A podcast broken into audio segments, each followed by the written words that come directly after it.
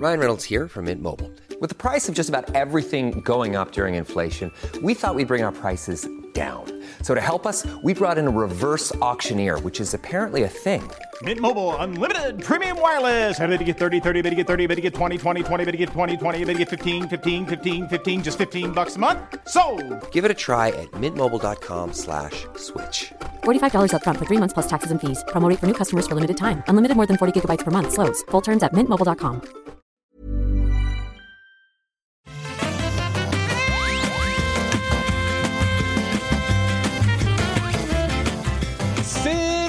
3 On est parti pour un résumé de 14 conférences, des centaines de jeux, des centaines de liens dans mon document de notes. C'est absolument incroyable cette semaine qu'on vient de vivre.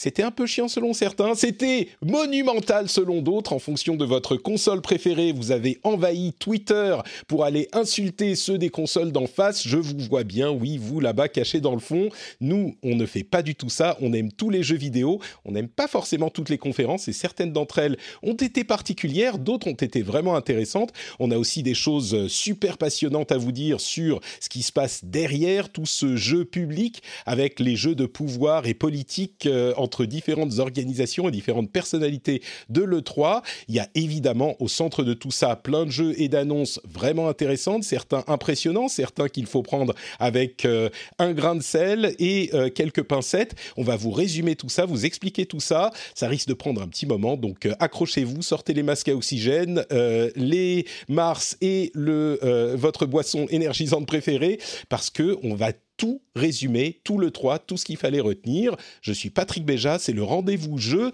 et on est parti pour l'épisode 190. On est en juin 2021 bien sûr, le grand épisode de la grande messe de l'E3. On va euh, se lancer dans une seconde. Avant ça, je voudrais tout de même remercier Lucas Lano, Christopher Brooks, Miempar, Kevin Jacquemin, les les quatre euh, soutiens de l'émission que je remercie aujourd'hui pour leur soutien sur patreon.com slash rdvjeux et bien sûr Stéphane Grégorissata euh, qui est le producteur de cet épisode aujourd'hui. Stéphane qui a bien sûr lui aussi suivi les 28 conférences, les 39 conférences de l'E3 et euh, qui les a transcrites mot à mot pour que je puisse euh, tout mettre dans les notes. Non, c'est pas ça qui fait un producteur. Un producteur, il est sur patreon.com slash rdvjeux et il soutient l'émission. Merci à tous ceux qui font que cette émission puisse être possible. Alors, je suis pas seul, même si je suis plein d'énergie. Je suis avec Dany qui nous rejoint comme euh, bah, toutes les quelques semaines. Euh, Dany qui est le seul, euh, le, plus grand intervenant, le plus grand euh, e-sportif potentiel qui a abandonné son futur d'athlète pour euh, prendre un poste dans une société mercantile. Euh, D'après mes informations, ils, lui ont, ils ont dû lui offrir euh, à peu près 250 000 dollars par mois pour qu'il accepte d'abandonner sa carrière fulgurante dans euh, l'e-sport Street Fighter sur Super Nintendo. Comment ça va, Dany? 250 000 dollars par heure, s'il te plaît, je préfère quand même. euh. Mais je me suis rendu compte que ma carrière d'e-sport, euh, elle allait pas aller très loin quand je me suis fait rosser euh, il y a très longtemps, quand on était au Japon, euh, au seul championnat d'e-sport auquel j'ai jamais participé. J'ai cru que tu allais dire quand je me suis fait rosser par toi, Patrick, mais non, Oh, encore une fois, tu n'avoueras pas ma supériorité sur Street Fighter. Très bien, je vois. Merci d'être avec nous. On rappelle que tu travailles chez Dell euh, et que donc tu es, bah, d'une part, il faut prendre tout ce que tu dis également avec un, des pincettes et un grain de sel, euh, mais aussi que tu es le représentant de la, la grande corporation du monde euh, dans cette émission. Je te remercie de prêter ton expérience et ton J'ai j'ai vendu mon âme. On a également, j'ai le plaisir de recevoir pour la première fois euh, Yannick Le Fur, et non pas Johan Le Fur, ancien de, de jeuxvideo.com. Quand je dis ancien, tu y as passé une énorme partie de ta vie et maintenant tu es indépendant. Comment ça va, Yannick T'es en forme? Bah, écoute, euh, oui, tout à fait, ça va très très bien. Merci de me recevoir. Euh, et oui, comme tu l'as dit, effectivement, j'ai passé un petit moment euh, chez jeuxvideo.com puisque c'est après euh, 18 ans, mine de rien, Mmh. que j'ai décidé en fait bah, de de- de, euh, d'aller voir ailleurs en fait pour euh, voguer sur de nouveaux horizons. on Oui, on peut comprendre. 18 ans, c'est c'est toute une vie presque. Tu étais euh, rédac chef au, au bout de ton parcours. Et donc, euh, j'imagine que tu en as vu passer des E3 quand même. J'en ai vu passer pas mal, j'en ai fait pas mal, donc c'est toujours super intéressant de, le vivre de l'intérieur, bien entendu, de l'extérieur aussi. j'en ai fait à Los Angeles, j'en ai fait à Paris, et donc là, bah, comme, comme nous tous, en fait, c'est le premier, ah premier E3 numérique qu'on a vécu. Et, bon, on, en parlera, je pense, en long, en large, en travers pendant ces, deux heures de, de podcast. Bah c'est vrai parce que oui, il y a beaucoup beaucoup de choses à dire sur cet aspect également. Euh, avant de se lancer dans chaque conférence elle-même, comme je le disais, il y en a. Moi, j'en ai vu quelque chose comme 14. Euh, il y en a eu un petit peu plus, mais 14, c'est déjà ça, ça inclut pas mal de, choses. Il y avait vraiment des centaines de jeux qui étaient présentés, certains qu'on connaissait déjà, d'autres qui étaient nouveaux, euh, des qualités, on va dire variables selon les conférences. Petit préambule, on va évidemment pas parler de tout, c'est impossible. Euh, il y a, euh, comme je le disais, 250 lignes et plus dans mon document de notes. Euh, c'est un truc, souvent j'ai beaucoup de notes, mais enfin là c'est exagéré. Il y a, je crois, au moins 200 jeux dans ces notes si on passait genre deux minutes par jeu, ça ferait cinq heures d'émission. Donc on ne va pas parler de tout. On va couvrir à peu près toutes les conférences, même si certaines, ça sera en quelques mots. Et puis, euh, je crois qu'on va parler également de, euh, comme je le disais, cet aspect... Euh, de, de, la bataille politique qui s'est un petit peu livrée comme souvent entre les, guerres des consoles, mais là aussi entre deux entités qui veulent s'approprier euh, ce que représente, ce que symbolise le 3. On va en parler peut-être pour la première conférence. Mais avant ça même, je voudrais vous demander d'une manière générale, euh, pour pas bouder son plaisir, euh, qu'est-ce que vous avez pensé de cette 3 On rappelle que l'année dernière, il n'avait pas eu lieu suite au début de la pandémie, et que là donc, c'était vraiment le premier E3 qui a été lancé en 100% numérique. Qu'est-ce que ça voulait dire par rapport à d'autres conférences? C'était pas très même pour les journalistes, personne n'était tout à fait euh, euh, certain de ce que ça voulait dire avec euh, un enregistrement pour avoir son badge qui voulait dire qu'on pouvait aller sur les booths virtuels des constructeurs et des éditeurs de jeux, mais qu'est-ce que ça vous donnait exactement? Certains ont eu des présentations, etc. Mais c'était donc un petit peu particulier, et puis en plus, pour compliquer le tout, en plus de l'E3, il y avait euh, l'organisation de Jeff Keighley, les Game Awards, qui lançait, qui a répété comme l'année dernière le Summer Game Fest, et qui avait certaines conférences qui faisaient partie des deux, certaines que de l'une d'entre elles, et puis tout cet aspect donc politique dont on va parler dans une seconde, mais si on met ça de côté, Qu'est-ce que vous avez pensé de cette E3 Bonne euh, édition, sympa, satisfait Parce que c'est toujours la grand-messe, la grand-fête, le Super Bowl des gamers, cette E3. Et on a forcément des attentes, on veut être impressionné. Euh, je vais commencer avec euh, la personne la plus ronchon que je connaisse, c'est-à-dire Dany. Est-ce que tu as été, toi, satisfait de cette présentation et de ces présentations cette année? Ronchon, mais non, je suis extrêmement optimiste et positif. euh, mais pour répondre à ta question, en fait, mon, ça fait longtemps, hein. donc euh, ça fait deux ans qu'on n'a pas eu un, un, un, vrai E3, mais dans mes souvenirs, il était en perte de vitesse en termes de contenu, en termes d'annonces, euh, par rapport à, enfin, je me sentais un, un essoufflement du format. Donc, ce que j'ai apprécié en fait dans cette version-là, c'est qu'il y a vraiment une tonne de contenu, qu'il y a peut-être eu plus de place aussi pour des éditeurs ou des jeux qui sont pas forcément, euh, qui auraient pas été forcément aussi visibles pendant un, un vrai E3 physique. Et, euh, et ça a permis donc, je pense, de, de parler, euh, de parler à tout le monde et de toucher vraiment un peu à tous les aspects des, euh, des annonces et des lancements qu'il va y avoir euh, dans les prochains mois. Euh, et c'est ce que j'ai apprécié en fait dans cette version-là. Mmh, euh, Peut-être même euh, certains diront il y en avait un petit peu trop, mais c'est vrai que chacun a été présent. et bon, il y a plus de place quand on est en ligne. Et c'est vrai que le 3 était en perte de vitesse.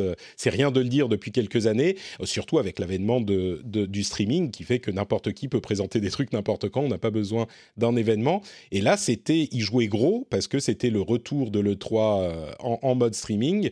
bon, toi, tu as été content, ok, très bien. Yannick Et, surtout, tu vois, ça, ça excuse-moi de t'interrompre, mais c'est, en fait, je pense que ça a permis aussi de donner plus de visibilité euh, à, à, des produits qui sont pas forcément, tu vois, ok, bon, il y a Call of Duty par exemple, ou, ou les, les, les, gros jeux qu'on va avoir chaque année, ils, ils, ils noient en fait euh, dans le poids de leurs annonces j'ai l'impression, enfin dans le passé en tout cas, les, jeux qui sont un peu moins euh, visibles. Et donc cette année, il y a quand même beaucoup beaucoup plus de visibilité sur ces euh, plus petits éditeurs, plus petits jeux, etc.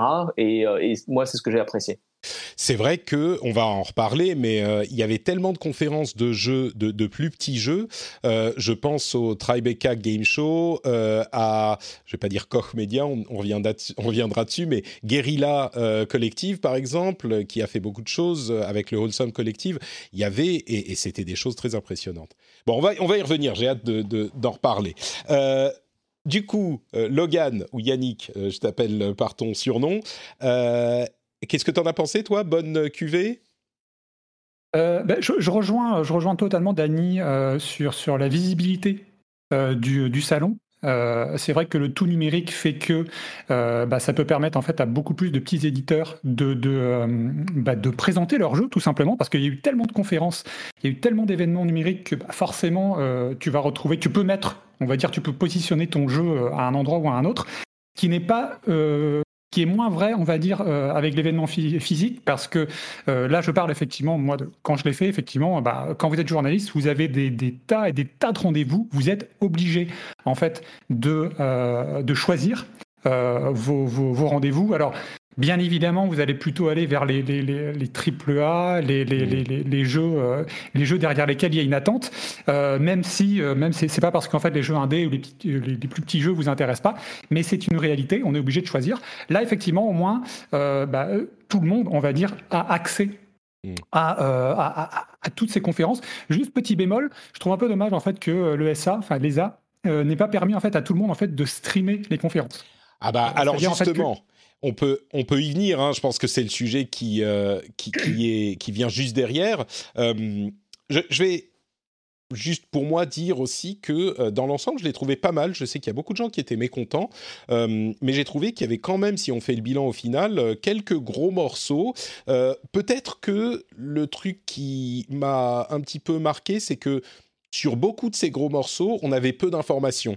Euh, peu d'informations sur le gameplay, peu d'informations sur les systèmes. Enfin, il y a beaucoup de jeux dont on sait qu'ils existent, dont on a une vague idée parce qu'il y avait un trailer qui a montré euh, peut-être un objectif d'ambiance, mais euh, finalement, on ne sait pas vraiment de quoi il en retourne. Et je me demande si c'est pas une fonction en partie de cet aspect en ligne qui fait que bah, les développeurs n'ont même pas besoin parfois de finaliser une démo. Alors ça leur fait peut-être gagner du temps et, économiser du boulot qui épuise les, devs pour ces événements. Euh, parce que préparer une démo, ça demande du travail, mais du coup, bah, ils n'avaient pas beaucoup de démos, donc pas beaucoup de gameplay, et donc il y a pas mal de choses sur lesquelles on pouvait, on peut encore se, se demander euh, qu'est-ce que c'est, et pourtant des, des, gros jeux parfois. Mais bon, on va revenir dans les détails de tout ça. Première chose à discuter, c'est donc le Summer Game Fest euh, qui, est, qui a été inauguré par Jeff Keighley. Et je pense que beaucoup d'entre vous savent pas très bien quelle est la différence entre Summer Game Fest et euh, E3.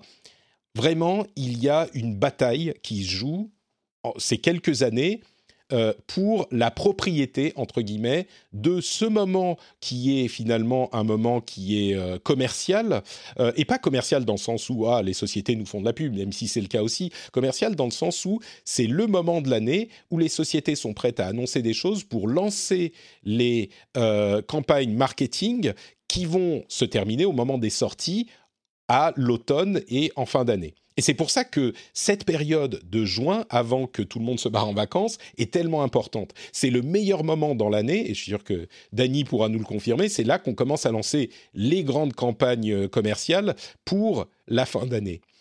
Et du coup, l'E3 a traditionnellement occupé euh, cet espace-là. L'ESA est une organisation qui est composée de euh, plusieurs euh, de, des, des, sociétés de jeux vidéo essentielles dans le jeu vidéo aux États-Unis, bien sûr. Mais il y a tous les constructeurs, tous les gros éditeurs, etc. Et traditionnellement, ils ont fait l'E3 qui était, avec l'avènement du en ligne, euh, qui a perdu un petit peu de sa, de sa superbe depuis quelques années. Et même les, enfin, les journalistes, les éditeurs, on sentait bien qu'ils ne voulaient plus vraiment y aller, ou en tout cas que c'était euh, moins efficace et moins nécessaire qu'avant. Sur ce arrive la pandémie. L'année dernière, pas de 3. C'était la bonne occasion pour l'ESA de réimaginer, de rebooter euh, cet événement. Et l'année dernière, Jeff Keighley qui est un ancien journaliste qui euh, met en place aujourd'hui les Game Awards, un streaming en fin d'année qui euh, et se veut être un petit peu les Oscars du jeu vidéo, qui a dit on va faire le Summer Game Fest. C'est quoi le Summer Game Fest? C'est cette période de l'été qu'il va brander euh, pour la réunir un petit peu sous une même bannière et avoir différents euh, toutes ces conférences en fait qui appartiendraient au Summer Game Fest. L'année dernière, c'était beaucoup trop long, ça a duré plusieurs mois, c'était épuisant et trop dilué. Cette année, ça se resserre sur un mois et au milieu de ça, arrive le 3 qui revient après une année off et qui veut se faire entièrement en ligne avec des conférences diffusées en streaming comme l'année dernière finalement mais avec le branding 3. Certaines conférences ont le branding 3, certaines conférences ont le branding Summer Game Fest, certaines ont les deux et euh, certaines n'en ont qu'une seule. Euh, le 3, c'était quelques jours, le Summer Game Fest s'étend sur un mois, et donc derrière tout ça, il y a un combat euh, vraiment politique entre Jeff Keighley et l'ESA qui veulent s'approprier cette période et ce branding. C'est vraiment, euh, comme je l'ai dit, j'ai fait des petites, euh, des petites, euh, des petits titres pour chaque conférence pour expliquer en une phrase de quoi il s'agissait. Le euh, kick-off, la conférence d'ouverture du Summer Game Fest, qui est, donc un petit peu différent de l'E3. C'était quelques jours avant l'E3, et moi je l'ai appelé Jeff's Big E3 Brand Heist Battle of the Marketing. C'était vraiment, il voulait y aller à fond, et il veut voler la vedette à l'E3. L'E3 est dans une position, enfin l'ESA est dans une position compliquée, euh, et, et, comme le disait Yannick, euh, je suis en train d'un petit peu tout résumer, mais comme le disait Yannick, l'E3 a refusé le co-stream avec certains euh, éditeurs, enfin certains streamers, avec une grosse partie des streamers, dont Jeff Keighley, qui n'avait pas le droit de restreamer le 3 sur sa chaîne du Summer Game Fest, des, Game Awards, ce qui est un petit peu de bonne guerre, mais que Jeff Keighley a utilisé pour pointer un doigt accusateur à l'E3, genre euh, « Ah, oh, vous acceptez pas que je le, je le, le co-stream ?» Il y avait plein d'autres gens qui ne pouvaient pas co-streamer aussi. D'un autre côté, l'E3, bah, ils veulent protéger leur truc. Bref, euh, en gros, c'était plus que juste des présentations de jeux. Et toi, Yannick, tu disais que j'ai l'impression, tu as l'impression que euh, l'ESA a moins bien géré finalement qu'il n'aurait pu. Euh, Qu'est-ce que tu en as pensé de cet aspect?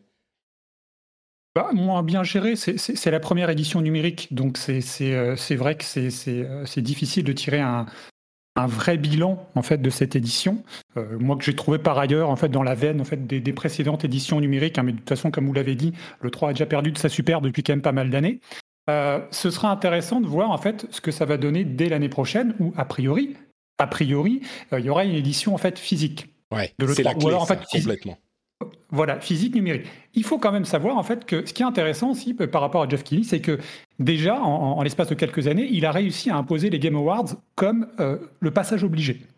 De, de, fin d'année. C'est-à-dire, en fait, toi, tu, faisais, Patrick, le parallèle avec les Oscars, c'est tota, euh, totalement ça tu ne peux pas louper les Game Awards. Et, et, euh, et, donc c'est quelque chose en fait vraiment parce qu'on sait qu'il y a beaucoup d'annonces. Si on va avoir les fameux World Premiere, les, les, les, euh, certains trailers, etc., etc. C'est vrai que euh, je précise faut... pour ceux qui s'en souviennent pas, la première année on rigolait un petit peu. Il y avait les euh, comment ils s'appelaient les Spike ou les je sais plus. Il y avait plusieurs Game Awards oui. et déjà c'était une sorte de de heist, de, de grand euh, braquage sur cette idée d'un d'un d'un Oscar du jeu vidéo que lui avait fait avec des chaînes de télé traditionnelles pendant des années. Et quand ça s'était arrêté il s'est dit bah ok je vais le faire tout seul. Et c'était pas du tout un pari gagné. Et aujourd'hui quelques années après on se rend bien compte que c'est le grand rendez-vous de la fin d'année pour euh, bah, les, euh, les les awards les prix. Mais pas que. Il y a aussi les grosses annonces et des world premiere comme tu dis ouais. Ouais. Mais ce qui, ce qui, est intéressant aussi, tu parlais en fait de, de, de, de politique, c'est politique effectivement, mais c'est aussi en fait très. Euh, ah, attends, dire, très... Ubisoft, Ubisoft m'a envoyé un message en me disant que c'était pas politique, donc je sais plus quoi penser maintenant tout à coup. Pardon, vas-y, continue. C'est vrai, c'est vrai. Mais non, enfin voilà, c'est politique effectivement qu'on le dise, qu'on le veuille ou pas, mais c'est aussi en fait euh, euh, financier, parce que je vous donne un exemple, par exemple pour les Game Awards. Euh, alors, ça peut paraître très cher, dit comme ça. Pour les Game Awards, de ce que j'en sais, euh, quand vous voulez diffuser un trailer aux Game Awards, dont la marque est déjà euh, bien installée, ce qui n'est pas encore le cas pour, le Summer Game Fest, mais pour les Game Awards, c'est à peu près 250 000 dollars pour un trailer, pour diffuser un trailer en fait dans le show, durant le show. Il y a un pré-show aussi, mais dans le pré-show, c'est entre 50 et 100 000 dollars, en fonction, bien entendu, de la notoriété du titre. Donc ça, en fait, c'est pour vous donner en fait une idée. Est-ce que tu parles des, des, des, trailers qui apparaissent en tant que pub ou de tous les trailers, même ceux qui sont présentés par Jeff Keighley euh, Je veux dire, il y en a qui sont marqués en pub, hein, on est d'accord. Tout à fait. Alors je pense que c'est... Euh, ceux qui sont marqués en pub, j'imagine. Je... Ah, t'es pas sûr J'ai un doute. Ok. J'ai un doute. J'ai un doute. J'ai pas cette information malheureusement. Mais tout ça pour vous dire effectivement que c'est quand même bon. C'est pas donné. Euh, c'est pas donné. Par contre, de l'autre côté, en fait, pour le 3 aussi, on sait que euh, ça a toujours été. Tu parlais de braquage, mais clairement, de la part de ça, ça a toujours été un, énorme braquage. Euh, pour vous donner un exemple, euh, une société comme Activision, par exemple, le 3 leur revenait à peu près à 3 millions de dollars pour un E3. Donc là, en fait, on parle du stand, de la location du stand, on parle des avions, on parle des invitations, etc. etc. Donc imaginez, imaginez le, prix que devait payer Sony, qui a le stand, il me semble, en fait, le plus grand euh, quand ils étaient encore en fait de l'E3, combien devait payer Sony pour un stand comme ça, sachant que après derrière il y a des, il y a, des aberrations. C'est que c'est des personnes de l'industrie qui m'en ont parlé, mais il y a des aberrations qui est que, par exemple, si vous voulez euh, changer une ampoule qui a une certaine hauteur, 2 mètres de hauteur, si je ne m'abuse, vous devez faire appel automatiquement à une société mandatée par l'ESA. Qui seul peut le faire. Donc, va faire intervenir en fait une personne qui va vous faire payer à peu près 3000 dollars pour un remplacement d'une ampoule. Donc, vous, bah, il faut... vous imaginez en fait combien ça peut revenir en fait à un E3 physique. Donc, tout ça pour dire que, euh, et je, terminerai là-dessus, que l'année prochaine, je pense, ça va être assez euh, crucial pour le 3. Il va falloir qu'il se repositionne très rapidement entre euh, physique numérique et justement en fait comment ils vont faire valoir ça en fait en disant bah, venez plutôt chez nous que chez Jeff Kelly parce qu'on peut vous proposer ça, ça et ça quoi. Ouais. Alors, il faut expliquer euh, pourquoi ça coûte aussi cher. C'est parce que c'est comme ça que le SA fait son argent. Euh, c'est en faisant euh, payer des sociétés qui seront les, qui vont exclusivement fournir la nourriture, les Enfin, c'est comme ça que fonctionnent tous les salons. Hein. Donc, évidemment, c'est normal que ces choses-là coûtent cher et reviennent très cher. Et c'est vrai qu'on entend parfois certains qui disent sans, sans comprendre, et je sais c'est pas c'est pas ce que tu dis, mais que oh là là, mais pourquoi est-ce que je n'ai pas le droit d'amener ma propre ampoule? C'est parce que c'est ça rentre dans les mécaniques de euh, financement finalement de ces salons. Euh, et ensuite, pour la question de la pub, moi je pense, et j'ai pas la confirmation, mais je pense qu'il y a effectivement deux éléments différents. Les trailers qui sont choisis par l'organisation, ou les devs qui interviennent, tout ça, et les pubs qui, elles, sont payantes. même si tout est de la pub dans ces trucs-là, c'est pas tout à fait la même chose. Quand on dit, bah là, on a notre sponsor, et bah c'est un truc qui a été payé. Quand c'est pas, quand c'est un truc entre guillemets normal, c'est un truc qui a été euh, présenté. On disait dans la chat room, euh, est-ce que From a payé pour euh, montrer Elden Ring? On spoil déjà. non, ça je, je pense pas, même si j'en ai pas la, confirmation 100% absolue. Euh, et puis, bah, pour tout le reste, oui, évidemment, euh, ce que tu disais est, 100% la clé, c'est l'année prochaine, il y a l'événement physique. Et c'est là que ça va se jouer. Soit l'événement physique reprend et c'est possible, c'est pas sûr, mais beaucoup de gens se disent est-ce qu'on en a besoin? D'autres se disent bah c'est quand même euh, pas mal d'avoir un événement physique pour pouvoir mettre les mains sur les jeux, rencontrer des gens, etc. C'est quand même un event euh, de, de, l'industrie qui a un élément euh, trade important. Et si ça prend pas, bah je crois qu'effectivement personne ne voudra payer de l'argent à l'ESA pour être présent sur un stand virtuel qui ne veut rien dire, euh, parce que eux ils ont quand même besoin de faire de l'argent, c'est leur raison d'être. L'ESA, cette organisation euh, qui, qui, est en train de se déliter complètement aujourd'hui, leur nécessité, leur utilité en train de se déliter. Donc s'il n'y a pas l'événement physique qui reprend son importance, je crois qu'il n'est pas impossible que, que Jeff euh, réussisse son pari, même si, là encore, comme le dit Cassim dans la chatroom, euh, c'est vrai qu'il a marqué beaucoup de points, mais tout le monde continue à dire le 3. Moi, je crois qu'on va continuer pendant encore euh, un ou deux ans. Peut-être qu'il va rebrander le Summer Game Fest parce que c'est trop long à dire. Euh, peut-être que c'est le SGF. et en plus, ça fait Jeff. Donc SGF, Super Jeff. Donc, comme il aime bien parler de lui, ça pourrait fonctionner. Mais, je crois qu'il a une opportunité. On, le saura dans, on va dire, dans deux ans si ça se fait ou pas. Alors, on va avancer. Je ne sais pas si tu avais quelque chose à ajouter là-dessus, Dany. C'est pas obligatoire, mais comme euh, tu es, resté silencieux. Non, pas vraiment, mais de toute façon, je voulais, je voulais pas vous interrompre, vous avez tout dit, je pense, mais euh, de toute façon, c'est, ces histoires-là et cette concurrence qu'ils essayent de, se faire les uns les autres, c'est une histoire de dollars, hein, tout simplement. C'est une histoire de visibilité, de dollars. Et je pense que là où les éditeurs ont à gagner, finalement, c'est d'arriver à, à faire monter la concurrence entre les deux pour, pour réduire, pour soit avoir de meilleurs services ou de meilleures options, soit pour réduire les prix. Et euh, voilà, c'est tout. Ah hein, je, pense qu'effectivement, euh, comme vous le dites tous les deux et comme le disait Yannick, euh, bah, c'est une question d'argent. Et Jeff, c'est pour faire prospérer sa boîte. Euh, et je suis convaincu que le fait, le fait de s'associer au Summer Game Fest, en tout cas à ce stade, est beaucoup moins cher que euh, le, le, fait de s'associer à l'E3, qui est un reliquat de la période où c'était un truc physique. quoi. Et, c'est toujours bien d'avoir de, la concurrence dans, dans, un marché, alors que finalement, à part, enfin, en juin, le 3, c'est un monopole. Hein. À l'époque, il n'y avait, y avait rien d'autre. Donc, euh, donc euh, finalement, ça arrange tout le monde, enfin, sauf le 3. Sauf le 3, sauf le SA, c'est ça. Euh, bah écoutez, parlons donc de ce Big Brand Heist Battle of the Marketing, où on avait quand même beaucoup de choses à noter. Alors, la conférence elle-même a été intéressante, on va dire, avec hmm, beaucoup de, euh, comme toujours, c'est un peu la fête à Jeff Keighley. Euh, il y avait un petit peu de recul sur ce qu'ils font souvent. Il y avait plus la voix qui fait world premiere. Il y avait des blagues sur ça, ce qui était euh, assez marrant. Je crois que Jeff Goldblum a fait une blague sur la lecture du nom de Jeff qui est G-O-F-F et que personne sait lire. C'est marrant.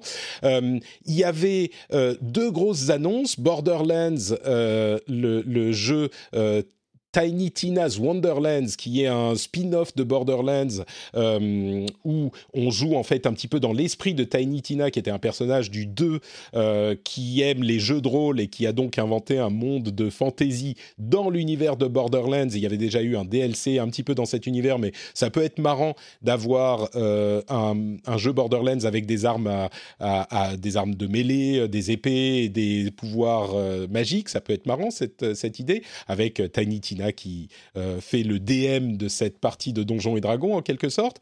Euh, et puis surtout, le trailer, je pense, du jeu euh, le plus attendu de cette 3 et qu'on n'était pas certain de pouvoir voir, c'était Elden Ring, que Jeff a réussi à avoir euh, et qui était un énorme coup, vraiment un énorme coup pour son Summer Game Fest.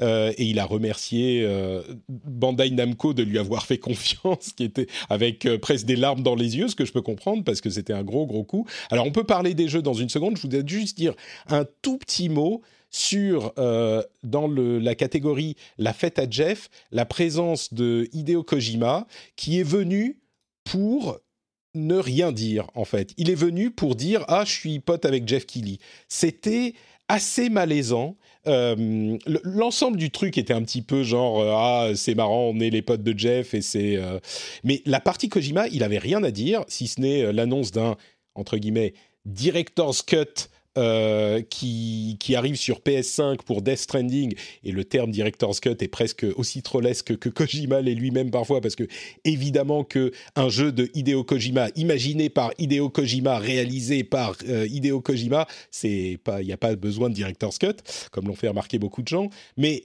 ce moment, je l'ai trouvé un petit peu, euh, un petit peu trop. C'était un petit peu trop de Jeff Keighley, mais sinon, dans l'ensemble, j'ai trouvé que c'était assez réussi. Il y a eu d'autres jeux aussi. Euh, quel... Euh, oui, il a parlé de l'impact du Covid sur sa création, euh, comme, comme, le dit Cassim encore dans la chatroom. Moi, je trouve que vraiment, euh, c'était une excuse très très fine pour faire venir Kojima parce que il peut pas, Kili ne peut pas faire un stream sans avoir Kojima et sans montrer qu'il est pote avec, avec Kojima. Moi, je crois que c'était beaucoup plus ça la raison que de parler du fait que, oh là là, dans Death Stranding, on avait déjà imaginé ce que serait un monde sous la pandémie. Mais bon, ok, admettons. Euh, je vous laisse la parole tous les deux. Euh, est-ce qu'il y a des Qu'est-ce que vous avez pensé de ce kick-off show du Summer Game Fest? Euh, Les jeux qui vous ont plu Qu'est-ce que vous avez à en, à en relever? Peut-être Dany, encore une fois, je te laisse la parole en premier. Ouais, mais écoute, moi, c'est, enfin, j'ai pas été euh, j'ai pas été enthousiasmé super enthousiasmé en fait par le euh, par le Game Fest je trouve que euh, oui c'était ça allait tu vois il y avait quelques annonces mais j'ai enfin j'ai ressenti personnellement que euh, c'était vraiment les, les, les, fonds de tiroir qu'on mettait un peu en avant, les trucs, tu vois. Oui, alors pour il y a, y, a, y a, des annonces qui sont plus grosses que d'autres, mais quand tu vois la, la pléthore d'annonces et de lancements et de, et de projets qui ont été mis en avant sur le 3, je pense que là c'était vraiment un peu genre ouais, ok, bon, allez, on va montrer, on va montrer euh, le Death Stranding Director's Cut, waouh. Euh, bon, Ah, tu ensuite prends- il y a eu quelques. Tu prends les moins, les moins impressionnants. Il y avait quand même euh, bah, Tiny Tina's Wonderland qui, était, qui avait leaké, mais qui était Voilà, une grosse annonce. ouais, et Elden Ring. Et Elden Et Ring. Elden Ring, Mais, qui euh, est énorme quand même. Alors moi, c'est pas il y, en en a pas eu 50. hein. Il y en a pas eu 50, je trouve. Ah, Et, euh, D'accord. c'est- c'est plus limité. C'est ce que je veux dire par rapport à Ouais. l'E3 où euh, il y en avait vraiment beaucoup, beaucoup, beaucoup. Là, c'était effectivement, ça se compte sur les doigts d'une main. Donc, oui, ok, euh, on peut jouer le personnage de Nier Automata dans Fall Guys. Est-ce que est-ce que c'est une grosse annonce? Je sais pas. Je vous laisserai juger. Pour moi, non. T'es un mais- peu de mauvaise foi, tu prends les pires. Il y avait aussi, attends, j'ai quelques notes. Il y avait quand même euh, euh, Metal Slug euh, Tactics. Tu sais, le, le Metal Slug. Ouais, euh, ouais, bah, je Un jeu très bien Metal Slug. Ouais. un, un jeu qui s'appelle euh, Anacrysis. Attendez, euh, qui est euh, assez intrigant. C'est une sorte de Left 4 Dead. Il y en a beaucoup des Left 4 Dead ces derniers temps. Euh, genre dans les années 80, esthétique années 80 dans l'espace, euh, ou même années 70 plutôt dans l'espace, qui a l'air euh, intéressant. C'est Anacrysis. Euh, Il y, y en avait quelques-uns quand même. Tu peux pas avoir euh, Eh, cinq énormes annonces. C'est pas ce que j'ai dit, mais euh, tu vois, tu as dit toi-même, Anacrysis, c'est intéressant. Et Oui. c'est justement ce que j'essaye de, de dire par là, c'est que finalement, les super grosses annonces et tout, oui, il y a eu Borderlands et Elden Ring. Le reste, euh, finalement, c'est du, euh, allez, c'est du mid-tier en étant gentil. D'accord, bon, euh, Danny prouve qu'il est effectivement un petit peu grognon. Euh, Yannick, est-ce que tu es euh, également grognon sur le Summer Game Fest Kick-Off Live Meeting Présentation? Alors de façon, de façon plus globale, je suis généralement assez grognon. Euh, mais non, le Summer Game Fest, je, bah, rejoins un petit peu euh, Dany. Euh, après, euh, ça ne m'a pas excité outre mesure. Après, c'est aussi par rapport à mes, propres centres d'intérêt, les types de jeux qui m'intéressent. Euh, le, le- le seul truc que je me suis dit, je me suis dit, tiens, comme, euh, je crois qu'ils ont commencé. Est-ce qu'ils ont commencé par Elden Ring? J'ai un, un doute. Je- Ils ont la fini première par Elden Ring. Ils ont commencé ils ont par fini. Tina's Wonder- Wonderlands et ils ont fini par Elden Ring. Tout à fait. Ils ont fini. Donc là, en fait, je me suis dit, ouais, ils, ils finissent quand même par, euh, par, par Elden Ring. Ça, c'est quand même un, un- un très beau coup. Euh, D'autant que à ce moment-là, en fait, on pensait euh, que, que Bandai Namco allait avoir en fait une conférence. Enfin, ils ont eu une conférence. Je sais pas si on en reparlera, mais je sais même pas si on C'est peut. pas la peine, ouais. C'est voilà, on peut même pas parler de conférence. Donc voilà, donc là tu te dis ouais d'accord, donc euh, bon c'est quand même plutôt pas mal. Euh, après c'est vrai que dans, dans sa globalité, il y a eu pas mal de choses. Il n'y a pas des, des, des, des très très gros trucs. Moi ce que j'en retiens c'est effectivement bah, Elden Ring bien sûr, euh, le, le tactical Metal Slug, mais parce que j'adore les jeux de tactique. J'aime beaucoup Metal Slug, mais c'est pas un jeu en fait je pense qui va qui va euh, déchaîner les passions. Euh, je suis pas certain. D'accord. Euh, et puis il y avait également aussi, tu vois, j'attendais, mais pareil, plus par curiosité, c'était le jeu Devil Dead. Mais euh, bon, malheureusement, c'est du multi-asymétrique, donc moi, c'est un jeu en fait que j'aime pas du tout. Après, bon, voilà, euh, faire un jeu autour de Evil Dead, euh, c'est pas, c'est pas Ça- si simple là, que là, ça. je suis d'accord, ça ressort un petit peu les fonds de tiroir, on est d'accord. Ouais, ouais, c'est Ouais. un peu ça. Donc il y avait un petit peu cet aspect-là. Euh, mais encore une fois, voilà, c'est aussi parce que les, les, les nombreux titres qu'il a montrés, on- tu parlais de, de, de Borderlands, moi c'est une série qui qui me parle pas vraiment. Donc tu vois, voilà, la- l'annonce de Borderlands, ça m'a pas vraiment intéressé, mais, mais c'est parce que voilà, c'est c'est euh, vraiment, euh, c'est vraiment Personnel, les goûts oui. qui ont fait Bah- ouais, goûts personnels qui ont fait que le, le- le- ce Summer Game Fest, bon, je l'ai regardé sans déplaisir, mais c'était pas plus excitant euh, que ça, quoi. Bah, je crois que d'une manière générale, c'est le bon moment pour dire que évidemment, c'est euh, énorme. Ça dépend énormément de notre appréciation des euh, conférences et des jeux en général. Ça dépend des goûts personnels. Donc oui, il y a certainement des jeux dont vous allez vous dire ah mais mon Dieu, comment peuvent-ils dire ça sur ce jeu et comment peuvent-ils ne pas parler de tel jeu? Il y en a tellement, et il y a tellement de questions de goût qu'évidemment on peut pas parler de tout. C'est vrai que le, le jeu Evil Dead a l'air euh, intéressant, mais c'est du multi d'horreur asymétrique, un petit peu comme euh, ah euh, Until Dawn, c'est ça? Et vendredi, il y a- non, il y avait vendredi 13, non, qui était, ou je sais plus. Ouais, tout Non, à fait, mais vendredi un- 13. Il n'était pas justement Until Dawn, il y avait les personnages de tous les, les, les, les jeux d'horreur de, de, tout- de, de, de l'histoire. Non, c'est euh, c'est euh, pas euh, Day by Daylight? Dead by Daylight, pardon, oui. Je, Dead by Daylight. Dead by Daylight.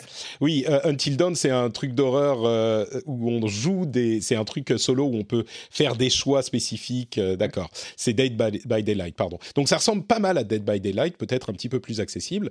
mais il faut quand même qu'on parle un petit peu plus de Elden Ring.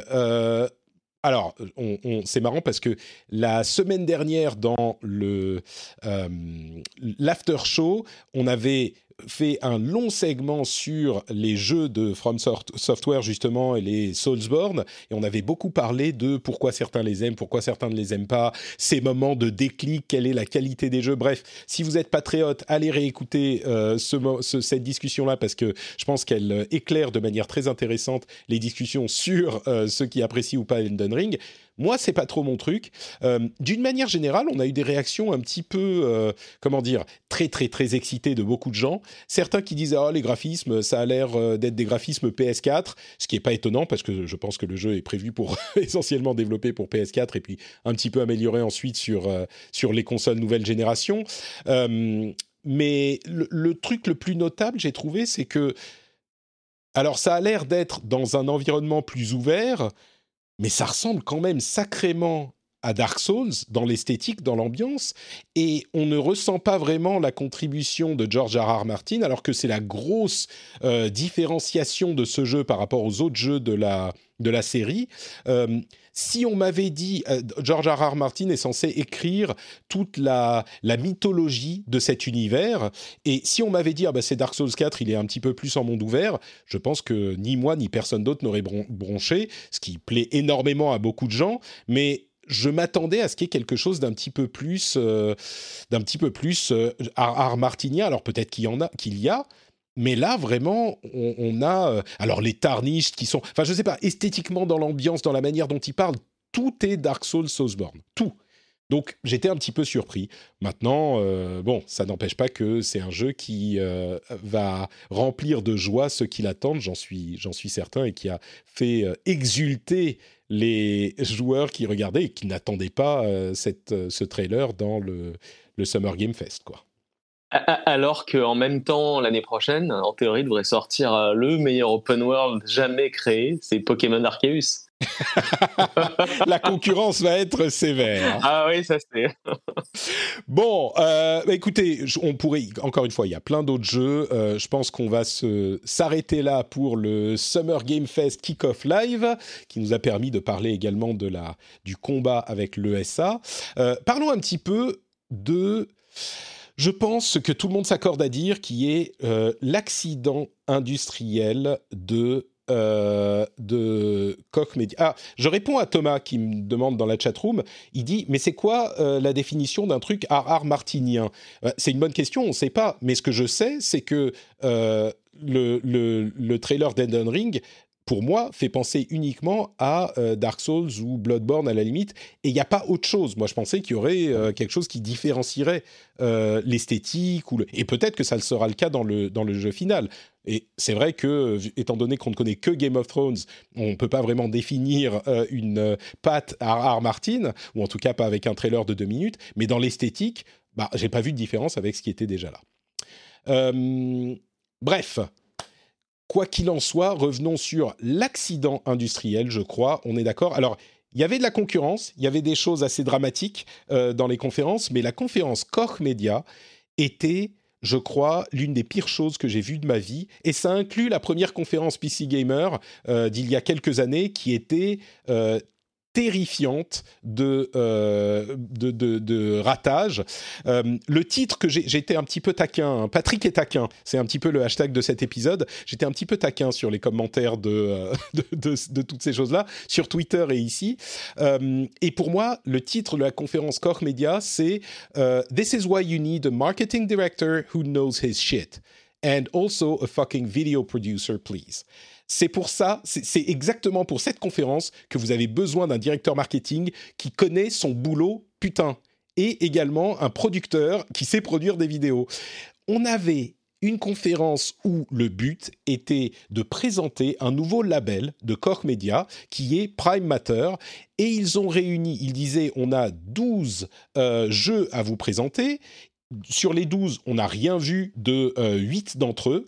Euh, on a eu des, des, discussions avec des développeurs qui duraient 10 minutes à chaque fois pour ne rien dire et dont la moitié était ⁇ Oh mais dites-moi monsieur développeur, euh, pourriez-vous nous expliquer ce que vous apporte la formidable participation et la création de Prime Matter, le nouveau label de Koch Media ?⁇ Et chacun répondait des euh, trucs hyper plats, écrits comme un communiqué de presse à l'écrit qui, qui se, enfin, ça se lit pas à l'écrit, quoi. C'est, je sais pas qui est le directeur marketing de ce truc, mais c'était extrêmement mal fait parce que c'était nous sommes extrêmement heureux de travailler avec Prime Matter euh, qui va nous ouvrir des possibilités incroyables pour la distribution de notre jeu. Le pire, c'est que le fait d'avoir un éditeur et de faire partie d'un certain label, c'est hyper important pour un développeur. Il y aurait eu des choses très intéressantes à dire sur ces choses-là. Je suis pas en train de dire ah c'est des trucs de marketing de grandes corporations, c'est honteux, euh, machin. Non, un label, un éditeur, c'est essentiel pour un développeur et on va bien le voir quand on en parlera un petit peu plus tard. Mais là, c'était tellement mal fait la moitié des vidéos des développeurs, ils avaient, comme je le montre sur, sur Twitch euh, maintenant, la tête dans le tiers bas de l'écran parce qu'il n'y avait pas quelqu'un qui lui a dit mais bouge ta webcam. C'était honteux, c'était interminable. J'étais... Euh, ah. Et pourtant, il y avait quelques jeux qui auraient pu être intéressants, mais là, c'était le pire, excusez-moi, le pire, c'était la présentatrice principale, l'hôte le, du, truc, qui n'était pas centré sur l'image. Alors je sais que je suis un petit peu OCD, mais ça m'a détruit. Elle n'était pas centrée. Mais bouge ta caméra, bon sang. Bref, voilà. Koch Media. Est-ce que l'un de vous, j'imagine que Dany, t'as pas perdu ton temps sur la conférence Koch Media euh, mais est-ce que l'un de vous. Il y avait guère que Jeff Kelly, d'ailleurs. On, on, sent que le métier, ça joue. Hein il, est, il amenait un enthousiasme, une un dynamisme à ses parties qui était assez courte, mais c'était vraiment facepalm. Bref, euh, est-ce que tu, vous, avez, vous allez me dire qu'il y avait quelque chose de, de, de, qui a pu sauver un petit peu cette conférence ou vous êtes d'accord avec moi? Euh, non, il y a quelque chose qui a pu le sauver, oui, c'est ton tweet, moi, qui m'a bien fait rire et qui m'a donné envie de la regarder. je sais plus ce que j'ai tweeté, mais oui, j'étais, j'étais taquin, comme je disais. Euh, non, alors moi, moi, de mon côté, je suis très très content en fait euh, de savoir en fait qu'il existe une personne en fait aussi euh, aussi toquée que moi ici. C'est-à-dire que quand, j'ai commencé, je me suis dit, oh bordel, ta caméra, donc la présentatrice, en fait, Lost, n'est pas centrée. Donc je ne voyais que ça. Et en fait, après, non, c'était gênant, c'était malaisant, c'était long, deux heures.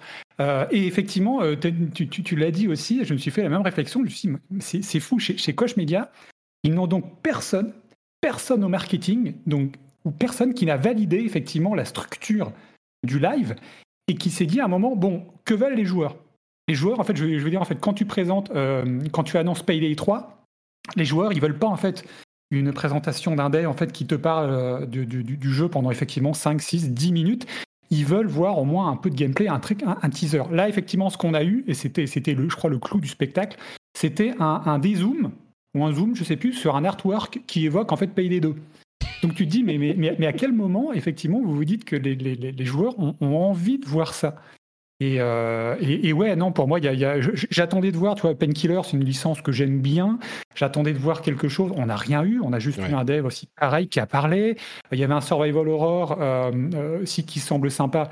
Eh ben, idem, en fait, 10 minutes de, de, de dev qui, te dit des banalités comme c'est pas permis, aucune, image, aucun teaser, aucun trailer, rien. Donc ouais, c'est vraiment, c'était, euh, c'était, euh, je la mettrais quasiment en parallèle, enfin avec, euh, je spoil un peu, mais c'est vrai que tu, parlais du PC, PC Gaming Show. c'est vrai que pour l'anecdote, en fait, nous quand on allait à l'E3, enfin quand j'étais encore à GOD.com, c'était toujours la grande question, c'était de te dire, bon, qui va se taper en fait le PC Gaming Show parce que euh, c'était quand même moi j'ai des j'ai des anecdotes comme ça hein, mais enfin du, PC Gaming Show je me dis mon dieu mais ça ne va jamais finir ça ne va jamais finir. bon le PC Gaming Show en fait de, de, cette année était on va dire pour moi un, tout petit meilleur en fait que que, que, que ce que oui je pense qu'il était meilleur. mais euh, il était meilleur mais alors ouais Coach Media non rien ne l'a sauvé quoi. Il y avait rien euh, c'est c'est marrant, on va, on va parler, on va reparler des longues interviews de dev quand on va parler du Tribeca euh, Game Festival euh, dans, dans quelques temps et de comment ça peut être bien fait. Mais là, oui, vraiment, il n'y avait pas grand-chose à sauver. Euh, si ce n'est peut-être le, le, King's Bounty 2 que Danny attend avec grande impatience. Qu'est-ce que tu peux nous dire On va quand même parler d'un jeu de cette conférence. King's Bounty, c'est quoi? Alors, King's Bounty, c'est un jeu, un RPG stratégie au tour par tour. Euh, c'est un, c'était un classique, je crois, qui avait été lancé à l'époque, je sais plus si c'était sur Amiga ou Commodore, mais bon, la génération des 80s, qui avait été relancé ensuite avec succès et des itérations plutôt pas mal, je pense, euh, fin des années 2010, euh, début des années de, ouais, euh, pardon début des années 2010 donc 2011 2012 quelque chose comme ça euh, avec pas mal de succès. Ils ont fait quelques itérations intéressantes etc et donc le King's Bounty 2 euh, je pense que c'est la première version récente enfin nouvelle qui va y avoir en 5 ou 6 ans ouais. Donc ça, ça remonte. Maintenant, moi, ce qui m'inquiète un peu, c'est que le jeu est censé sortir en août. Hein. Je l'ai ajouté à ma wishlist sur Steam. Je me suis dit fantastique, génial et tout. Bon, là, ce qu'on en a vu, c'est des cinématiques euh, assez euh, pourries, enfin pas terribles, disons. Euh, aucun gameplay euh, et aucune euh, aucune information sur l'évolution du jeu depuis les, les versions bah, entre 2010 et 2015. Et ça m'inquiète un peu parce que bon, quand t'as un jeu qui sort dans deux mois bah, ils ont rien montré, quoi. Rien, rien, rien. Je peux comprendre, effectivement. Euh, bah, il y avait plusieurs jeux qui auraient pu être intéressants, comme euh, le disait Yannick, il y avait euh, un Painkiller dont on n'a rien vu. Il y a Dolmen qui a l'air qui a l'air relativement intéressant. C'est un jeu qui a l'air à mi-chemin entre. attendez, je vais pas dire de bêtises. Ah non, je me trompe, c'est pas de celui-là que je voulais parler. Bon, donc euh, je ne vais rien dire sur Dolmen, qui est, ceci dit, qui, est, euh, qui, a un trailer plutôt euh, intrigant, mais dont là encore, c'est un thème chez Koch Media, on ne comprend rien du jeu lui-même. Bref, un truc futuriste, un truc spatial avec de l'horreur un petit peu partout, un petit peu alien, bref. On va passer à autre chose. Euh, IGN Expo, là non plus, on n'a pas besoin de passer trop de temps dessus. IGN, c'est un magazine. Euh, un magazine américain, enfin un site web, euh, qui a souhaité faire sa propre euh, présentation. Et là, c'était vraiment, on se prend pas au sérieux. On est deux personnes, on fait des blagues. C'est un petit peu les dad jokes, euh, donc c'est pas la plus grande qualité qui soit, mais ça passe. L'ambiance est bonne, l'ambiance est cool, euh, c'est sympathique dans la présentation. Il y a des trailers, c'est pas les plus gros jeux, mais ils ont compris que euh, on a besoin de voir des choses, des jeux au moins. Est-ce qu'il y a des jeux qui vous ont marqué dans la Expo Moi, je vais vous laisser le temps de d'y réfléchir. Euh, le truc qui m'a marqué, c'est un truc qu'on connaissait déjà qui s'appelle Unpacking, qui est un jeu super indé où il faut simplement sortir des affaires de nos boîtes de déménagement quand on déménage. Euh, d'après ce que je comprends, hein, c'est vraiment juste ça. On range genre euh, sa chambre après un déménagement. Et c'est d'une vue isométrique, un petit peu euh, ambiance euh, début des années 2000 dans les graphismes, vraiment isométrique.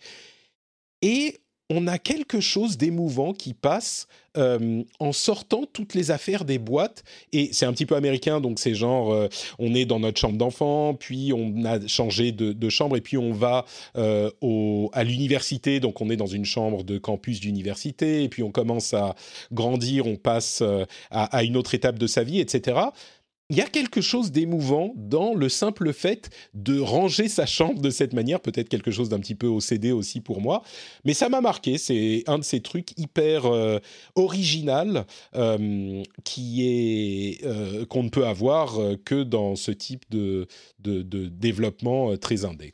Ça s'appelle Unpacking, je crois que ça sort dans pas trop trop longtemps d'ailleurs. Est-ce que je suis le seul à trouver ça horriblement chiant en fait de déménager et donc euh, jouer à un jeu où tu déménages tes affaires, c'est genre pour moi mais une atrocité. C'est peut-être que ça me parle parce que j'ai déménagé quelque chose comme 25 euh, fois dans ma vie, donc euh, tu vois ça me touche émotionnellement peut-être. Ça se trouve. Tu peux venir m'aider la prochaine fois que je déménage. Hein, non, ça va, merci. Pas de problème. C'est bon. Il y a d'autres jeux qui vous ont marqué là-dedans? Ouais, de façon plus, plus, plus classique, mais ça c'était pas une annonce, c'était Tunic. C'est le, Zelda-like avec un tout mignon avec un petit renard. Donc là, on a vu un peu plus de gameplay. Donc euh, pareil, ça va pas révolutionner le genre, mais, mais ça m'a, euh, ça, me plaît bien, il m'intéresse bien. Et, euh, Unpacking, oui, pour revenir rapidement là-dessus, aussi moi, ça m'a fait euh, ça m'a fait sourire. Il y avait ce, petit côté, on va dire, entre guillemets, euh, Toy Story, c'est l'évolution en fait, des films, tu sais, enfin, mm. une des thématiques, le temps qui passe, tout ça, etc. Euh, quand tu quand es, quand es enfant, adolescent, puis, puis adulte, etc. Mais, mais tout comme Dany, oui, clairement, c'est pas un jeu auquel je jouerai parce que déjà, j'ai beaucoup, beaucoup de retard sur les jeux que je dois faire. donc là, je me dis, bon, j'ai pas nécessairement envie de passer une heure, deux heures, trois heures à faire un déménagement, des déménagements virtuels. Quoi. je peux, je peux tout à fait comprendre. Peut-être que moi, j'y jouerai pas non plus. Euh, sur Tunic, euh, on précise que c'est un jeu qui fait parler de lui depuis très longtemps, qui a changé de nom, je crois, il y a trois ou quatre ans, et qui déjà était assez attendu de la communauté. Euh, c'est une toute petite équipe, si ce n'est pas une seule personne qui fait le jeu.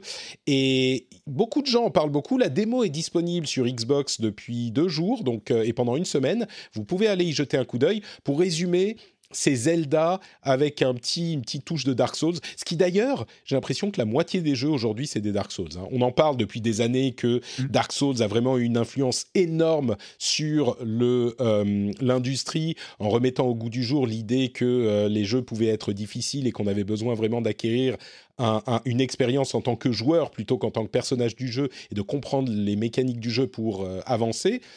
Alors on le dit depuis longtemps, là vraiment ça se concrétise, 5-10 euh, ans plus tard, il y, a, y a, je sais pas, un jeu sur deux, euh, c'est des, un, entre guillemets, Dark Souls. Et là, ça, ça n'y manque pas. Euh, ceci dit, moi j'ai trouvé le jeu, la démo en tout cas, pas à la hauteur de tout le bruit que fait le jeu dans la communauté des, journalistes et des, influenceurs depuis des années. C'est vraiment juste une sorte de petit Zelda euh, avec des combats difficiles. Mais bon, on en reparlera peut-être un peu plus la prochaine fois, au prochain épisode, quand je parlerai des, jeux auxquels j'ai joué ces derniers temps. Euh, bon, bah écoutez, ça va être tout pour l'IGN euh, Expo on a revu Steel Rising, entre parenthèses, que je dois mentionner parce que c'est Spiders et que c'est des Français, les développeurs de, Gridfall. Euh, et Steel Rising a l'air toujours aussi euh, intrigant. Pour ceux qui ne savent pas, c'est un jeu où il y a des automates pendant la Révolution qui viennent euh, épauler l'armée de, de, Louis XVI. C'est un petit peu étrange comme idée, mais ça a l'air intrigant comme jeu. Euh, bon, bah écoutez, parlons justement du Tribeca Game Showcase et pas festival. Alors, le Tribeca Game Showcase, c'est adossé au festival de cinéma de Tribeca, qui est un truc très artiste. Et justement, la présentation, je pense, on peut la sous-titrer ou la titrer Nous, on est des artistes, monsieur chaque jeu qu'ils ont présenté avait quelque chose d'artistique, euh, d'assez incroyable, souvent lié aux médias euh, cinéma. On a vu euh, Kena Bridge of Spirits, qui est bien sûr développé par d'anciens animateurs. On l'a vu assez longuement. il était encore une fois assez intéressant. Mais ce que je veux noter sur la conférence en général, c'est que on a l'opposé de Koch Media en ce sens que, alors il y avait peut-être plus de moyens, mais ils ont envoyé des gens faire des vidéos chez les développeurs qui expliquaient des choses hyper intéressantes sur leur processus créatif, la manière dont ils approchent le média, etc., etc. C'est vraiment possible de faire des choses comme ça. Et euh, alors évidemment, c'était plus ramassé que euh, Koch Media, mais c'était intéressant de bout en bout. Et chaque jeu qu'ils ont présenté avait quelque chose euh, de particulier. moi, évidemment, la présentation de Kena m'a marqué parce que esthétiquement, ça me, ça me parle beaucoup. Et puis, au niveau du jeu, c'était intéressant de voir à quel point les développeurs qui sont vraiment de l'univers de l'animation ont l'air d'avoir. Moi, j'avais très peur pour le gameplay, mais ils ont l'air d'avoir intégré vraiment un gameplay sérieux et, euh, j'irai pas jusqu'à dire inventif parce qu'on ne sait pas encore, mais qui a l'air au moins euh, intrigant. Euh, je, je, dirais ça comme ça. Donc, c'est une exclusivité au moins temporaire sur PlayStation, PlayStation 5 je crois même. Euh, et je suis de plus en plus curieux de voir ce que va donner ce jeu. Il doit sortir euh, pendant l'été si je ne m'abuse. Qu'est-ce que vous avez pensé du Tribeca Game Showcase? Est-ce qu'il y a des jeux qui vous ont marqué euh, là-dedans? Yannick peut-être? Euh, ouais, moi, j'ai beaucoup aimé, mais comme tu disais, effectivement, c'est un peu l'antithèse de, de, de, Media. C'était beaucoup plus court, beaucoup plus resserré. il y avait pas mal d'interviews, mais il y avait un côté making-of qui était super intéressant. Euh, parce que les gens en fait bah, les, avaient des trucs euh, intéressants à dire, tout simplement. C'était pas c'était pas formaté. Euh, et puis après après effectivement les intervenants étaient étaient était bon aussi.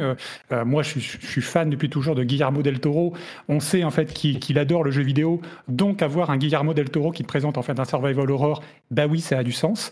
tu avais aussi James McAvoy, mais dans c'était pour 12 minutes aussi, qui m'intéresse énormément. Oui, 12 minutes dans lequel il double, enfin, il joue l'un des, des personnages. Ouais, aux côtés de Willem Dafoe et Daisy Ridley. Mhm. Euh, il me semble. Euh, donc pareil en fait, donc c'est des jeux au concept qui m'intéressent, euh, qui m'intéressent beaucoup. après, bon, j'ai moins été hypé par The Big Con, autant autant dans le fond que dans la forme, ça m'intéresse pas vraiment. et il y en avait un autre, je crois aussi. The, Big Con, qui est un jeu qui a l'air d'être un petit peu en style comics des années 90, très néon, très. comment s'appelle la série? Merde, avec Screech. Euh, le, gong, sauvé par le gong. Sauvé par le gong. Sauvé par le gong, ouais. Ouais, ouais c'est ça. C'est ça. Donc bon, ça, me parlait un tout petit peu moins, mais c'est vrai que entre Kena, euh, 12 euh, minutes, donc euh, Harold Alibut aussi. je, pense que celui-là, on nous aurait tapé dessus si on l'avait pas mentionné. Ouais, en, stop motion. Qui voilà, c'est ça qui est incroyable. Et justement, là, en fait, on en revient à ce qu'on disait en préambule c'est que, euh, c'est que effectivement, euh, il y avait aussi un petit côté making of où tu vois les personnes en fait, mais, euh, mais dans leur tout petit studio et qui te montrent en fait ben, comment ils ont fait les décors, comment ils ont fait les animations. Donc c'est relativement court finalement, c'était rythmé. et tout ça fait que ben, moi j'ai trouvé, même s'il y avait ce côté un petit peu, oui, effectivement, enfin arti, artiste plutôt, mais que c'était une, bonne conférence et qui, qui se regardait un petit sourire au coin des lèvres. On est d'accord. Dany, je suis sûr que l'art, ça ne t'intéresse pas, donc tu n'as pas du tout regardé. C'est de la merde.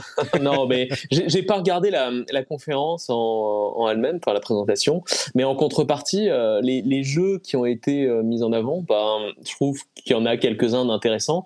Et effectivement, euh, ce que j'ai beaucoup aimé, moi, c'était voir Guillermo del Toro parler de voilà d'un jeu d'horreur, etc. Et il y en a un en fait que vous n'avez pas mentionné, moi, que j'ai trouvé assez chouette par son côté euh, Pat un peu, euh, enfin jeu euh, génération Atari ST qui était bien supérieure à l'Amiga à l'époque, etc. Mais oh c'est c'est totalement faux. c'était gratuit, mais c'était tellement bon. Et, et, Norco, moi, je trouve que ça ça ça m'a intrigué, ça m'a parlé. Je sais pas si le jeu sera bien, mais en tout cas, je l'essaierai. Alors attends, que je dise pas de bêtises. C'est Signalis, le jeu que présentait Guillermo del Toro. Del Toro ouais. Mm. C'est bien ça, donc ce jeu d'horreur euh, très très surprenant. Et Signalis euh, et pardon et Norco. Alors là, on est un petit peu dans le, je sais pas, dans, le délire. Euh, je sais même pas ce que je, je, vois dans le jeu. Je sais pas quoi penser. c'est quoi? C'est du texte de, je sais pas. Est-ce que quelqu'un peut ouais, Norco ou? Je suis pas sûr de pouvoir le décrire, mais ce que j'en ai compris, c'est que c'est un, un jeu d'aventure avec du texte et euh, voilà, bah, c'est ça. C'est ce que tu montres à l'image. Euh, ça m'a fait penser effectivement, comme disait Dany, à ces, ces, ces, jeux d'aventure des années 90, type euh, Mopiti Island, genre de choses, etc. Donc mm. moi, ça me parle bien. Après, effectivement, c'était assez, enfin lunaire, oui et non. Euh, il me semble en fait qu'en gros c'était euh, le mec qui l'a développé en fait c'est bah, euh, a, voulu a voulu faire en sorte que son jeu se passe là bah, dans la ville qu'il connaît. C'est alors c'est non c'est pas en Nouvelle-Orléans c'était où? Je ne me rappelle plus l'endroit en fait où se déroule le jeu. Mais enfin voilà il, mettait effectivement en fait le lieu de, de, l'action de son jeu en avant etc ça peut être intéressant mais après je, trouvais que c'était assez assez cryptique on va dire. Donc je sais pas trop quoi en penser pour mmh. l'instant c'est vraiment du, point and click euh, avec des graphismes, comme vous le disiez, et des petits éléments de gameplay qui ont l'air très légers. Mais bon, je crois que ce qu'on peut en retenir, c'est effectivement euh, un aspect euh, artistique incroyable qu'on retrouve dans d'autres conférences aussi. Vraiment, il y a, je tweetais, je crois que c'était à la suite de ça, ou peut-être même à la suite de de la conférence Guerilla 2. Vraiment, je pense que le jeu vidéo, et, j'aime les, toutes les formes d'art, mais le jeu vidéo est la forme d'art la plus créatrice euh, qui soit aujourd'hui. C'est incroyable tout ce qu'on y trouve. Euh, c'est peut-être parce que en fait c'est une euh, accumulation en couches de toutes les formes d'art finalement le jeu vidéo ou presque. Et il y a en plus l'élément de gameplay sur lequel on peut faire des choses intéressantes aussi. Mais ce qu'on a vu, enfin je pense qu'il est difficile de ressortir de toute cette série de conférences peut-être pas les ratées, mais celles qui sont réussies, sans être émerveillé par la, diversité, la créativité de ce qu'on trouve dans ce, média. J'aurais pas dit ça il y a quelques années, je crois. Euh, mais aujourd'hui, vraiment, on est clairement dans une période où on peut dire que le jeu vidéo est, a une énergie créatrice qui est euh, peut-être supérieure à ce qu'on peut trouver ailleurs. Euh, je crois que Dany va devoir nous quitter euh, très bientôt. Donc, ce que je vous propose, c'est de qu'il nous fasse un petit euh, fast forward et qu'il nous dise ce qu'il a apprécié des autres conférences, ce qui lui a sans interruption, ce qui lui a parlé plus que qu'ailleurs. Et peut-être que tu vas parler de Xbox et de non de Square Enix, c'est ça qui t'a le plus plu, j'en suis sûr. Mais de, Ah de incroyable, Xbox et de Nintendo, j'imagine. Ouais, et principalement de Nintendo. Xbox, hein, ce que j'ai trouvé intéressant, c'est euh, euh, bah, finalement euh, les, enfin le, le- donc le- depuis le rachat de Bethesda, les implications en fait sur les annonces euh, de nouveaux produits. Et effectivement, ça se met déjà, ça commence déjà à se mettre en place. C'est de bonne guerre. hein.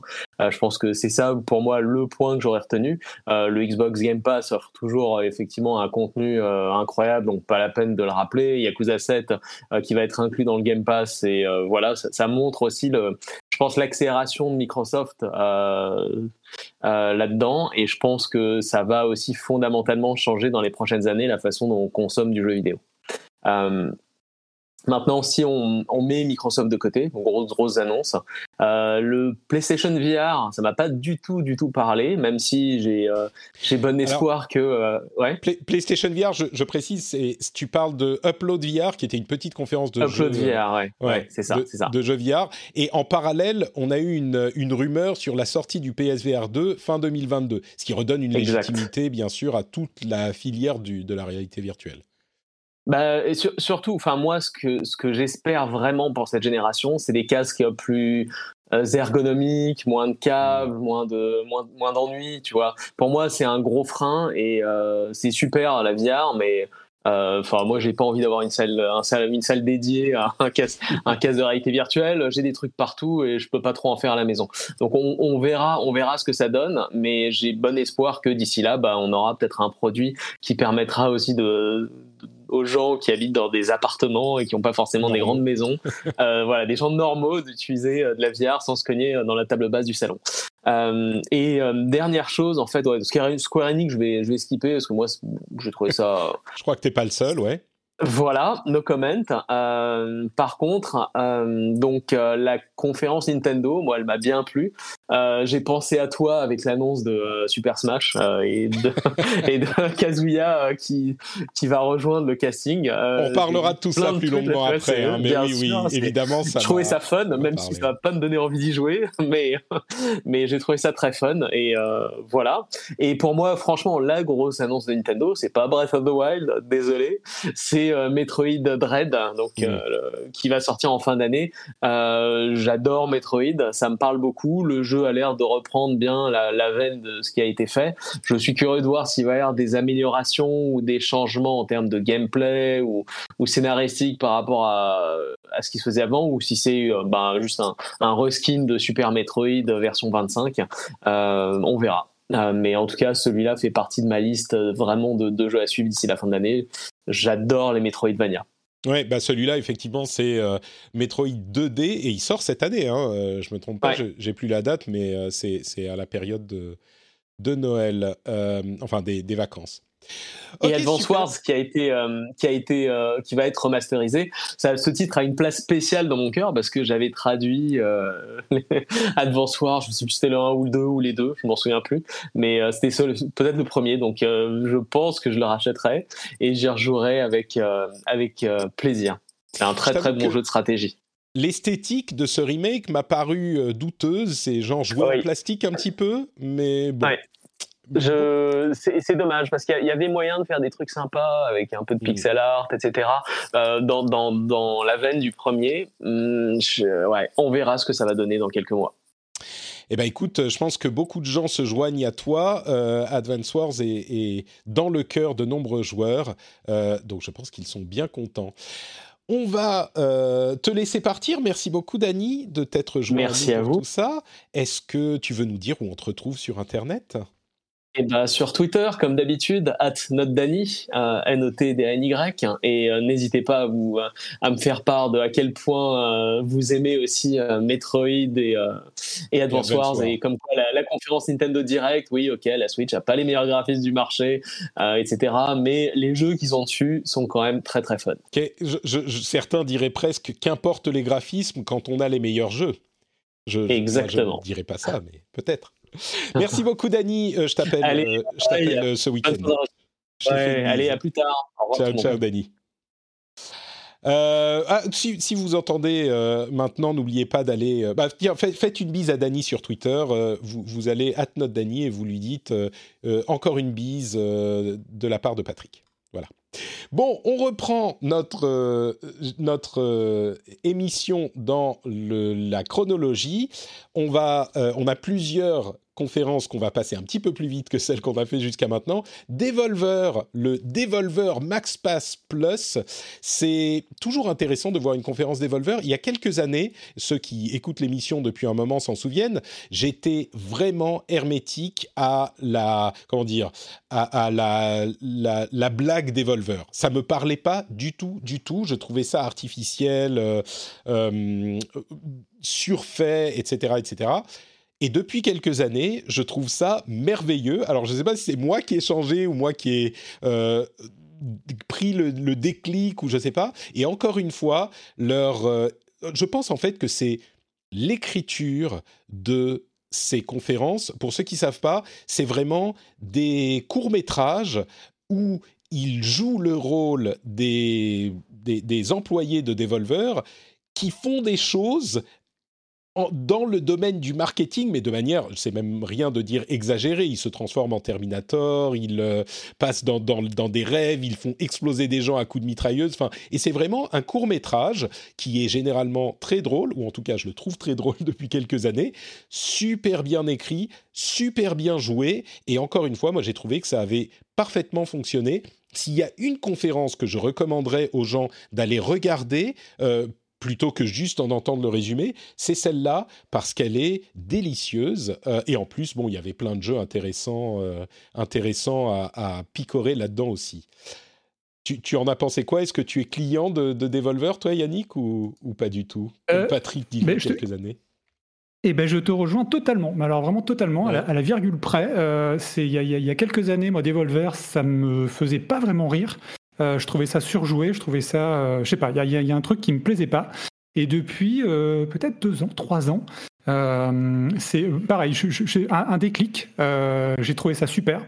Euh, et donc celle de cette année, effectivement, c'est une des meilleures, si ce n'est la meilleure conférence en fait de cette 3, parce que euh, parce que bah, c'était c'était très rigolo.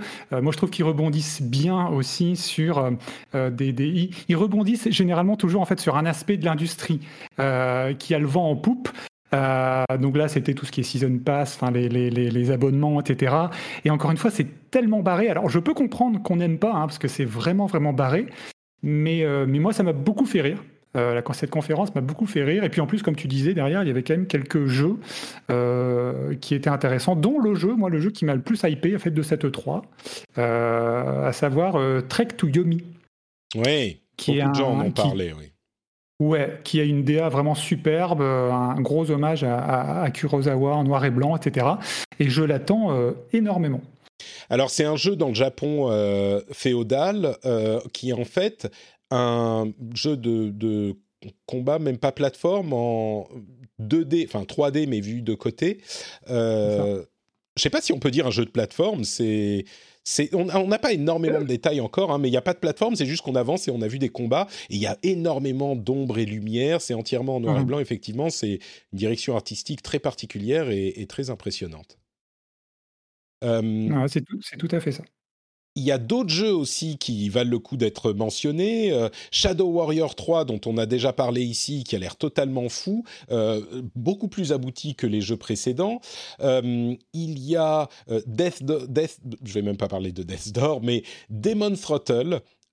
qui était un truc rigolo, ils ont fait deux ou trois trucs rigolos comme ça, qui est un jeu Switch qui ne va sortir sur Switch que en version euh, physique. Il va pas être disponible en dématérialisé. Donc euh, ça, c'était rigolo de se dire que voilà, c'est un, un coup, quoi, euh, on va dire comme ça. Et puis, ils ont aussi vendu une non-fuckable with tape, qui est donc une cassette VHS en NFT, qui est une cassette qu'ils ont vendue. La cassette de la conférence, il n'y en a qu'une seule et ils l'ont vendue pour un millier de dollars, hein. donc c'était plus pour la bague qu'autre chose, mais c'était marrant. Euh, mais pour revenir au jeu, il y a aussi euh, Wizard with a Gun, qui a l'air d'être un jeu aussi assez étrange, avec un trailer vraiment bien foutu, euh, en animation un petit peu, enfin très travaillé, mais c'est un jeu de survie où on est dans le Far West en quelque sorte, mais où on peut manipuler ses balles et ses armes euh, pour avoir des effets, euh, euh, comment dire, des effets de, de, ah le feu, la, glace, l'air, d'éléments, différents éléments, etc. voilà, et on peut jouer à plusieurs. Ça en a intrigué beaucoup. évidemment, Trek to Yomi, tu l'as dit, Phantom Abyss dont on avait déjà parlé. Et je crois que bon, c'est à peu près tout pour Devolver Digital, mais vraiment une conférence très agréable, j'ai trouvé. Oui, tout à fait. Et alors, c'était intéressant de voir le contraste entre Devolver d'une part et Ubisoft qui a suivi juste derrière.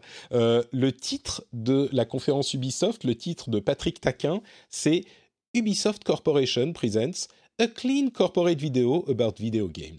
C'était vraiment clean, propre, euh, il n'y avait pas un poil qui dépassait, euh, tous les textes étaient écrits, mais alors contrairement à Koch, c'était écrit de manière euh, cohérente et, ça passait à l'oral. ils ont présenté plusieurs jeux, on va en parler dans un, dans un moment, mais c'était pas rien de, d'incroyable, je dirais. Par contre, une conférence, voilà, super, super propre et très Ubisoftienne, en quelque sorte on peut, on peut parler des jeux, évidemment. Pas de grosse surprise. Enfin, si, une grosse surprise qui a été lamentablement spoilée quelques heures avant par Nintendo eux-mêmes, c'est Mario plus Rabbids Sparks of Hope, la suite du jeu de stratégie inspiré par XCOM qui était sorti avec la Switch en 2017, euh, qui a ravi de très nombreux joueurs qui avaient beaucoup aimé euh, le jeu. Euh, Quoi d'autre à noter? Beaucoup sur euh, Rainbow Six Extraction, qui est le nouveau nom de Rainbow Six euh, Quarantine, qui s'appelle plus Quarantine pour une raison qu'on comprend bien, euh, qui a l'air vraiment, je parlais de... comment dire? En fait, ils ont vraiment repris le, les assets, le moteur de Rainbow Six Siege, et ils se sont dit, OK, Siege, ça a une énorme popularité, une grande communauté, on va euh, utiliser toutes ces, toutes ces assets, tout ce qu'on a pour faire un jeu qui va aussi parler à la communauté des joueurs euh, PVE. Parce qu'évidemment, Siege, c'est du PVP, hein, c'est du compétitif. Là, c'est contre l'ordinateur. Et c'est assez malin, finalement, pour euh, faire un jeu. Et il va y avoir des connexions entre les deux. Et donc, c'est un petit peu dans l'ambiance Left 4 Dead aussi, ou en tout cas quatre joueurs ensemble contre les niveaux, l'ordinateur. C'était intrigant je vais dire ça comme ça. Euh, Quoi d'autre, quoi d'autre? Riders Republic, dont on a encore vu des choses. Rocksmith Plus, Rocksmith, c'est un jeu, c'est marrant parce que on parlait il y a quelques semaines dans l'émission de Musician, qui est un truc que j'utilise pour, euh, enfin quand j'avais encore le temps pour apprendre à jouer au ukulélé, qui est une app iPhone qui détecte ce qu'on joue et qui vous indique jouer ça, jouer ça, etc. Bah là, c'est un petit peu la même chose. C'est un service d'abonnement. Euh, Rocksmith était un jeu qui avait été vendu dans les années 2010, qui faisait un petit peu la même chose, mais là, on peut se connecter grâce à son téléphone et apprendre vraiment. C'est un jeu d'apprentissage de musique et ça sera un service à abonnement euh, qui plaira peut-être un petit peu moins à certains.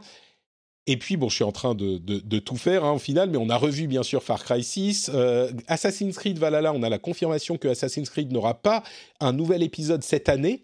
Donc il décale à l'année suivante, certainement à l'année prochaine, mais qu'il y aura plus de contenu pour Assassin's Creed Valhalla et euh, un Discovery Tour également qu'il continue à faire, le mode euh, exploration historique euh, qu'il continue à faire pour tous leurs jeux et du contenu pour toute l'année. Et puis enfin, ils ont fini bien sûr avec le jeu Avatar qui était inattendu et qui était un peu, qui a été un petit peu mal reçu parce que Avatar commence à dater. je pense que beaucoup de gens ne savent pas que les films sont en préparation. La suite devrait pour le coup vraiment, vraiment arriver bientôt.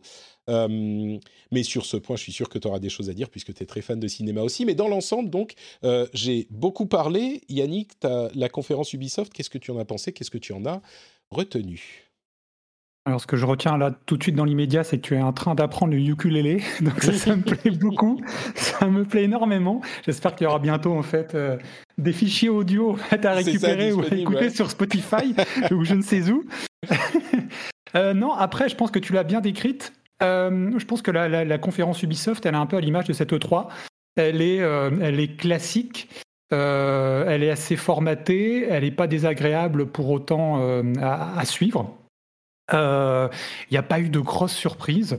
Euh, comme tu l'as dit, effectivement, le, Mario euh, plus les lapins crétins, effectivement, avait été dévoilé quelques temps avant. Il y avait eu des rumeurs déjà avant ça. gros, gros, focus quand même aussi sur sur comment dire les, les, les, contenus à venir en fait qui vont enrichir en fait les jeux qui sont déjà sortis notamment euh, Watch Dogs euh, Assassin's Creed Valhalla euh, dont tu as parlé etc etc et puis oui le le, le, le, One More Thing qui généralement quand même dans les confubis tu t'en rappelles où, où ça te fait ça te fait exulter. Là on va dire alors et pourtant j'aime beaucoup le premier Avatar J'aime beaucoup, beaucoup le premier Avatar, mais c'est vrai que euh, Cameron, bah, qui, filme en, ce moment, euh, je crois que c'est, euh, j'ai peur de dire une bêtise, mais c'est 2, 3 et 4. Je crois qu'il y a 4 films qui sont, qui sont prévus, enfin encore 3 films, voire peut-être un mm. cinquième, j'ai un doute. voilà, mais comme il met en fait tellement de temps, tellement de temps à les faire, bah, ça a le temps, en fait, bah, ça dilue effectivement le, l'intérêt, on va dire, en fait, même si effectivement, quand le deuxième sortira, je serai le premier à aller le voir au cinéma. Mais là, effectivement, voilà, le, le One More Thing avec Avatar, Bon, tu te dis oui, bon, pourquoi pas, ça a l'air cool. Bon, c'est encore un open world, effectivement, Ubi maîtrise, why not? Euh, Mais c'était pas aussi percutant que, euh, que les One More Thing en fait, des précédentes années. Donc au final. et puis surtout, on n'en sait rien de ce jeu en fait. On a vu euh, bah, des images en jeu qui sont très très belles, mais on ne sait pas ce que c'est. Ça a l'air d'être un open world effectivement. Est-ce qu'on va avoir des navis qui vont escalader des tours pour débloquer des zones? Peut-être Mais on ne sait rien du tout du tout. Et c'est un thème, je crois, pour comme je le disais tout à l'heure pour cette euh, pour cette E3, il y a beaucoup de jeux dont on a vu des trailers mais dont on ne sait rien. Et évidemment, ça aide pas à être hypé. Quand c'est une série qu'on connaît, un jeu auquel on a déjà joué, qui a une suite, euh, dont on glane des petits détails, évidemment, c'est plus excitant. Quand c'est un truc dont on ne sait rien, bah, quand on nous montre rien, euh, bah, au final, il y a rien. C'est un petit peu la conclusion. Ouais, c'est un peu ça. C'est un peu ça. Donc, euh, donc c'était, on va dire, mitigé. Il n'y a pas eu énormément d'informations, mais, euh, mais bon, après, voilà, comme tu disais, euh, Ubisoft connaît très très bien son boulot, euh, à la différence de Koch Media a priori, et ils savent en fait mener une, conférence. Et même quand il n'y a pas grand chose finalement de neuf à apprendre d'une conférence, bah ça se laisse suivre, quoi. On est d'accord. Euh, mentionnons aussi qu'il y aura du DLC pour euh, Far Cry 6 dans lequel on pourra jouer les méchants des Far Cry précédents. Far Cry, c'est vraiment une série qui se focalise sur ces méchants. Hein. c'est encore plus important que les, les, joueurs qu'on joue, enfin les gentils qu'on joue euh, nous-mêmes. Qui n'est pas du tout politique, hein, qui n'est pas du tout politique. Évidemment. Tu as oublié de le repréciser. non, non, mais j'allais y venir. On, ne peut pas. On est méchant en plus parce qu'ils ont dit finalement que Far Cry 6, oui, bien sûr, c'est politique. mais, mais voilà, à part ça, bon, il n'y a rien de, vraiment notable. Just Dance 2022 qui arrive, bah, en 2022 aussi. On, ne se rend pas compte à, quel point c'est encore gros, hein, Just Dance. C'est vraiment, il est sorti sur Wii jusqu'à, je crois, il y a deux ans c'était le dernier sur Wii, et il continue à être, ça continue à être une, une grosse licence. Et je crois que c'est, je, crois que c'est un des plus gros succès même de, de, d'Ubisoft. Hein. Mm. Ils en vendent, ils en vendent par palette entière. Quoi. Donc euh, effectivement, c'est, c'est une de leurs grosses franchises. Quoi. Ouais, on est d'accord. Euh, la conférence Gearbox. Alors, quand on parle d'accident industriel chez Koch Media, je ne sais pas si on est à ce niveau euh, pour Gearbox, mais franchement, on n'en est pas loin du tout. Euh, la conférence Gearbox, je l'ai appelée Gearbox University of Cringe and plus Creepy Randy and his Hollywood Friends, featuring the totally tasteless COVID jokes intro. Ils ont fait. On dirait le nom d'un jeu, euh, d'un- RPG japonais, tu sais. apparemment. Alors, un RPG de très mauvaise qualité. hein, euh. de très mauvaise qualité. Ils ont fait une sorte de vidéo rétro années 80 sur l'université de Gearbox et ce que ça voulait dire, ce que c'était, avec de, un humour qui était pas drôle, qui était censé être un petit peu caustique, mais qui tombait complètement à plat. Euh, une série de plaisanteries dans l'introduction sur le Covid. Alors vraiment, on comprend pourquoi les messages corporate, c'est vraiment... euh, dans ces temps difficiles, euh, nous espérons que vous et, que personne essaye de faire de blagues parce que ça passe pas du tout. C'était genre, euh, on espère que vous avez mis vos masques avec des masques de Borderlands, genre, regardez comme on se marre. En attendant, il y a des, enfin évidemment des gens qui ont été affectés, qui ont perdu des proches. C'était honteux. Vraiment, quasiment aucun jeu présenté, mais surtout, ça a commencé et ça s'est fermé avec Randy Pitchford, qui est toujours un type. Ça se trouve, il est très sympa. hein. Ça se trouve, c'est un gars formidable, mais il me dit en anglais, he makes my skin crawl. Il me. Je sais pas, il me, il me donne des frissons de. euh, j'ai pas envie de- d'être à côté de lui, quoi. Et il était sur le set de, du film Borderlands, en train de parler à, euh, au réalisateur, à certains acteurs, à certains, sans rien montrer. À la limite, euh, un pistolet qu'ils utilisent dans le jeu, euh, ils ont montré ce que c'était dans le vrai jeu, mais ça a duré 10 minutes, un petit peu comme mon introduction maintenant. Ça a duré 10 minutes, c'était inintéressant au possible. Et c'était vraiment Randy Pitchford qui s'est dit non non mais si attendez euh, ça va être super euh, je vais parler à des gens euh, célèbres. C'est ça en fait. Il était un moment à côté de la caravane de Kevin Hart et puis il dit ah tu veux nous parler Kevin? Oh on va parler à Kevin Hart c'était malaise.exe c'était lamentable on peut parler des jeux parce qu'il y en a eu quelques-uns quand même, mais sur ce point, je suis pas. C'était vraiment Randy le relou fait son show, quoi. On est d'accord. J'imagine. Je l'ai- je l'ai- pas vu cette Tu conférence, vu. mais tout comme euh, non, Oh mais, tout, mais, mais- mais tout comme Dany avec ton, ton tweet à propos de la conférence sur Koch Media, là ta présentation de 10 minutes m'a donné m'a donné envie vraiment d'aller la voir là tout de suite dans l'instant. Et écoute, je peux te recommander de le faire. Ça vaut le coup, ne serait-ce que pour savoir de quoi il s'agit. Euh, bon, bref, voilà. Les les jeux, euh, il n'y avait pas grand-chose, vraiment, vraiment pas grand-chose. Ils ont parlé de Homeworld, Remastered, Home- Homeworld 3, euh, euh, des gens à qui ça, enfin, il y aura peut-être des gens à qui ça pourra parler.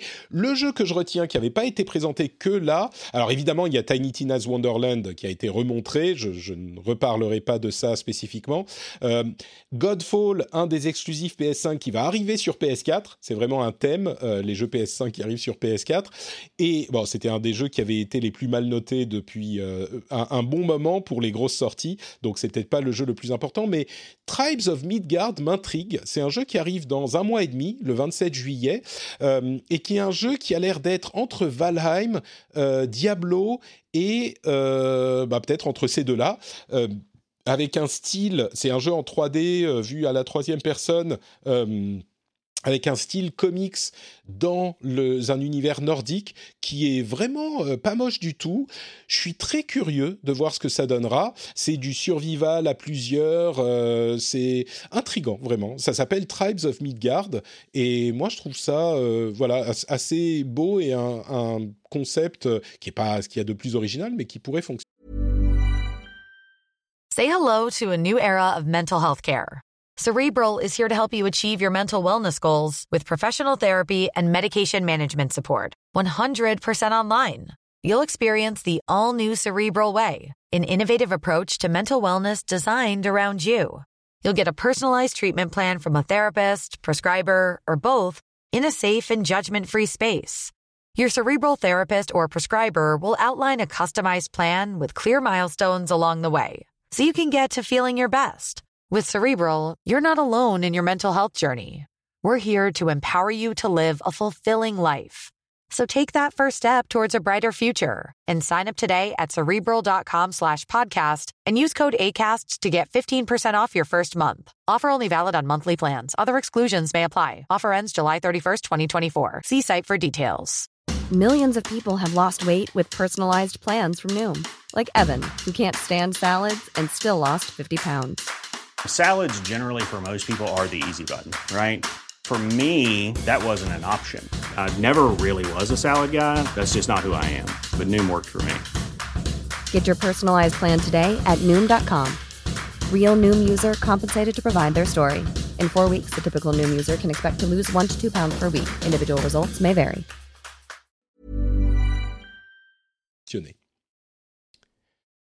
Donc voilà pour Gearbox. Euh, un petit mot également sur Guerrilla Collective, qui est un collectif qui existe depuis deux ou trois ans maintenant, un regroupement de euh, jeux indés, euh, avec vraiment là encore une une tonne de jeux. Euh, on va pas pouvoir parler de tout. Celui que je mentionnerai, euh, il y en aura peut-être deux ou trois, Kitsune Tales, qui est la musique la plus magnifique de euh, tout le 3. Je vais essayer de vous, de vous le faire euh, passer dans le podcast et euh, sur Twitch. Écoutez un petit peu ça, c'est merveilleux. C'est un petit jeu où on joue. Alors attendez, est-ce que ça passe?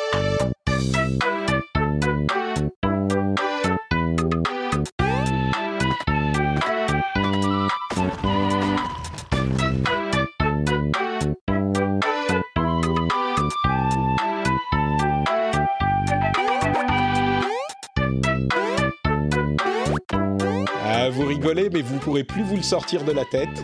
C'est un petit jeu euh, en ambiance euh, 16 bits où on joue des différents personnages basés sur des renards, euh, ambiance évidemment très japonaise. Et euh, la musique, je me la suis écoutée en boucle.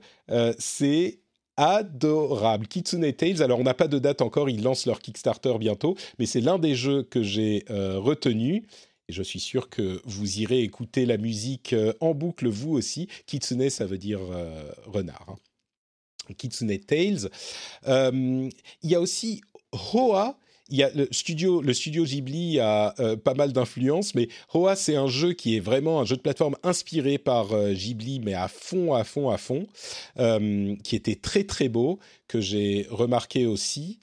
Euh, quoi d'autre? Qu'est-ce qu'il y avait d'autre dans cette euh, dans ces présentations? Aragami 2, dont on a vu du gameplay. Euh, Aragami, un jeu de, de stealth qui, qui a l'air très dynamique. J'avais pas joué au premier, mais il avait assez bonne presse, qui est plutôt, qui a l'air plutôt cool, qui arrive bientôt aussi. BPM, qui est un jeu très particulier, un FPS de rythme, c'est-à-dire qu'on ne peut tirer ou recharger que sur le rythme de la musique. Euh, il est disponible sur PC depuis un moment, je vous en avais déjà parlé, euh, et ben il arrive sur console. Je pense qu'il y a vraiment du, plaisir à prendre euh, sur ce jeu. Et puis bon, il y en a plein plein d'autres. Euh, C'était une conférence un petit peu moins importante, j'imagine que tu ne l'as pas regardée, mais que tu es maintenant complètement fasciné par la musique de Kitsune Tales, toi aussi. Je n'irai pas réécouter en boucle euh, malgré tes conseils, sache-le. Euh, ouais, non, j'ai- j'ai regardé, je l'avais pas suivi. Après, j'ai regardé euh, après coup le- le- les trailers en fait qui ont été présentés. Il y avait beaucoup beaucoup de jeux, beaucoup beaucoup de bonnes choses a priori. Moi, je retiendrai Arcade Paradise. Qui, qui, qui semble assez rigolo en fait où tu, euh, tu c'est un gérant en fait d'une laverie en fait qui va devoir transformer euh, son commerce en une, une salle d'arcade. Mais c'est plus parce que euh, j'ai un gros côté nostalgique parce que j'ai connu euh, euh, les salles d'arcade étant euh, étant étant bien plus jeune donc je me dis pourquoi pas même si c'est pas mon genre de jeu de, de prédilection.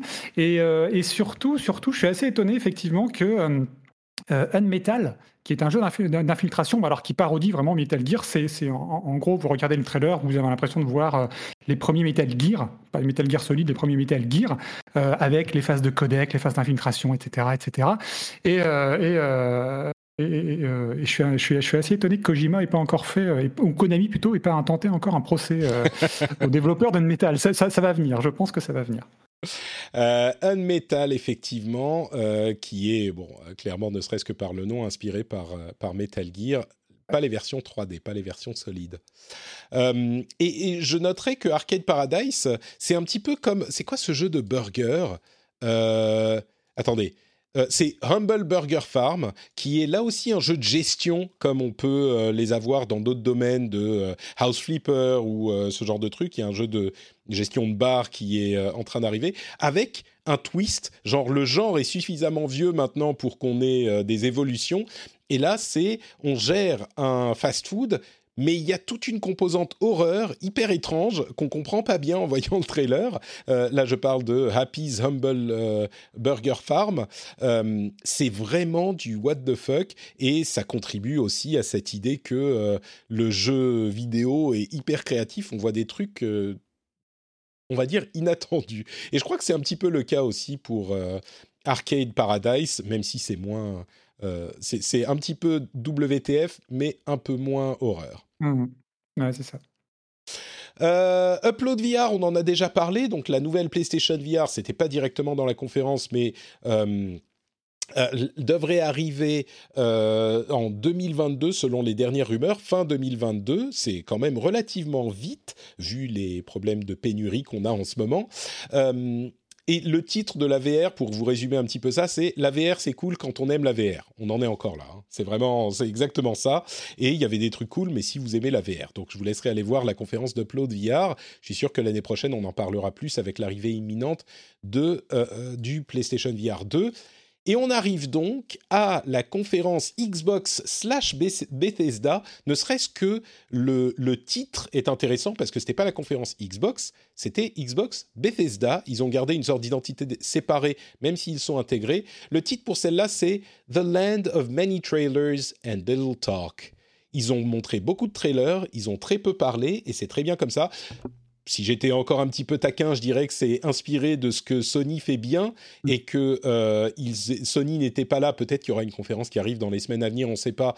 Euh, pour Sony, mais Sony n'était pas à l'E3, et eh ben Microsoft a fait ce que fait souvent Sony, c'est-à-dire montrer beaucoup de choses, vous en mettre plein les yeux et pas vous assommer avec euh, trop de blabla. Donc ça, c'était très bien. Avant de parler des jeux, et je te laisserai la parole pour le coup, je veux juste mentionner le fait que il se passe énormément de choses du côté du streaming sur euh, le Game Pass, puisque Microsoft a annoncé qu'ils allaient euh, très bientôt euh, lancer un petit dongle HDMI qui vous permettra d'utiliser le streaming du Game Pass en, euh, en, branchant ça sur votre télé. Donc pas besoin d'acheter une console chère. On imagine que ça sera euh, carrément pas cher parce que ça sera euh, sponsorisé ou pas sponsorisé, mais subventionné par les abonnements au Game Pass. On peut imaginer quelque chose comme 30 euros hein, ou 40 euros, j'imagine. Faudra une manette avec tout de même. Et donc, ça va être encore plus facile d'accéder aux jeux Game Pass en streaming et ils vont également travailler avec les euh, fabricants de télé pour intégrer le Game Pass sur les télés, en streaming là aussi évidemment. Euh, on ne sait pas avec quel euh, fabricant de télé ils travaillent spécifiquement, mais on peut imaginer qu'il y aura du LG, du Samsung, etc. Et étape extrêmement importante pour le Game Pass également,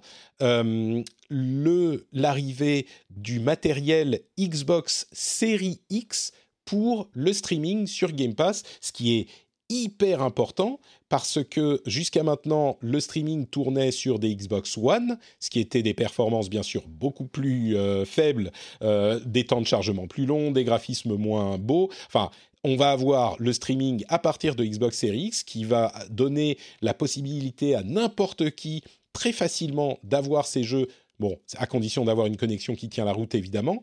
Euh, et autre chose notable, ça va être activé sur les Xbox, y compris les Xbox One. Ce qui veut dire qu'on pourra jouer à des, jeux Xbox One X en streaming sur des Xbox One, bien sûr sur son PC, sur Android, sur sa télé, un petit peu partout. De mon expérience, c'est pas le meilleur techniquement de tous les services de streaming, mais ils ne peuvent que s'améliorer évidemment, et euh, c'est une étape hyper importante pour, importante pour ce service. Ces annonces-là n'étaient pas faites dans le cadre de la conférence elle-même, donc euh, je vais les mettre de côté, il fallait les mentionner tout de même. Revenons à la conférence. Euh, qu'est-ce que tu en as pensé? Qu'est-ce que tu as noté de cette grosse conférence Xbox Bethesda, Yannick? Euh, bah déjà, bien entendu, le Game Pass, qui, était déjà indispensable ces dernières années, mais qui va le devenir encore plus dans les années à venir. Euh, c'est un peu le nerf de la guerre, hein, de toute façon, chez, chez, euh, Microsoft. donc on ne le présente plus. Il, y a, de plus en plus de jeux, dont les, toute la série des Yakuza qui a été présentée durant cette, enfin qui a été officialisée du son arrivée, je veux dire, pardon. Durant cette conférence. non, après. Quand tu, parles, quand tu, parles, de toute la série des Yakuza, je le précise, ça veut dire que ça inclut maintenant Yakuza 7, qui est sorti en Occident il y a quelques mois, que moi je me suis empressé d'aller télécharger et de commencer. J'en parlerai aussi la semaine prochaine. Mais oui, le Game Pass, c'était vraiment à l'honneur. Je, je reviendrai là-dessus plus tard, mais oui, c'était Yakuza 7 qui est inclus désormais. Euh, ouais, ouais, tout à fait. Euh, donc non, non, c'est la, conférence, comme tu le dis, était très légèrement inspirée de ce que Sony euh, a fait les, les, derniers E3 en fait, bah, ou, même en fait non depuis quelques années, puisque de toute façon Sony en fait déjà quand ils étaient encore à l'E3 c'était moins de blabla, plus de jeux, c'est ce que c'est ce que vous voulez. donc ils s'en sont un petit peu, ils s'en sont un petit peu inspirés et c'est très bien, on va dire. Euh, d'autant qu'ils avaient quand même pas mal de choses à, présenter. Euh, moi, ce que j'en retiens, euh, comme beaucoup, je pense, donc au-delà effectivement de l'implication très très forte de Bethesda, qui a ouvert d'ailleurs la, conférence avec, si je dis pas de bêtises, avec Starfield. Tout à fait. Il me semble. Voilà, c'est ça. Donc c'est quand même assez, assez représentatif en fait de l'importance de Bethesda aujourd'hui au sein du microcosme Xbox, on va dire. Euh, c'est euh, et donc moi je, voilà, je retiens Starfield bien sûr. Euh, la suite de Plague Tale, Plague Tale Requiem qui est attendu pour 2022. Mhm. le premier Plague Tale, j'ai adoré ce jeu donc d'Asobo. Donc je suis très très content, même s'il y avait des grosses grosses rumeurs. Hein, euh, euh, il y avait déjà, je crois, un teasing depuis quelques années euh, concernant ce deuxième épisode. Mais bon, là, le fait qu'il soit officialisé et avec une date de sortie, enfin une, fenêtre de sortie, c'est vraiment vraiment cool. D'autant qu'on avait droit à un petit trailer en fait, bon en CGI, mais un petit trailer quand même pour présenter le, jeu. Et puis de façon plus on va dire un peu plus de niche, enfin, je ne sais pas comment le présenter, mais confidentiel, Replaced, qui m'a mm. beaucoup beaucoup plu. Euh, donc c'est un, un, un, jeu euh, en pixel art en euh, vue, vue horizontale qui s'inspire énormément du Last Night de Tim Sorey. je ne sais pas si tu te rappelles en fait de ce jeu-là, qui c'est, il l'avait eh ben, en, fait, il l'avait présenté, donc c'est un Français, enfin qui vit à Londres, donc qui, qui, qui, développe ce jeu-là. Donc c'est pareil en fait, pixel art en vue horizontale, très très influencé en fait de Blade Runner. Et il avait présenté un trailer qui avait vraiment fait sensation et qui, est, qui, qui était mais somptueux. Je t'invite vraiment à aller voir en fait ce que ça donne.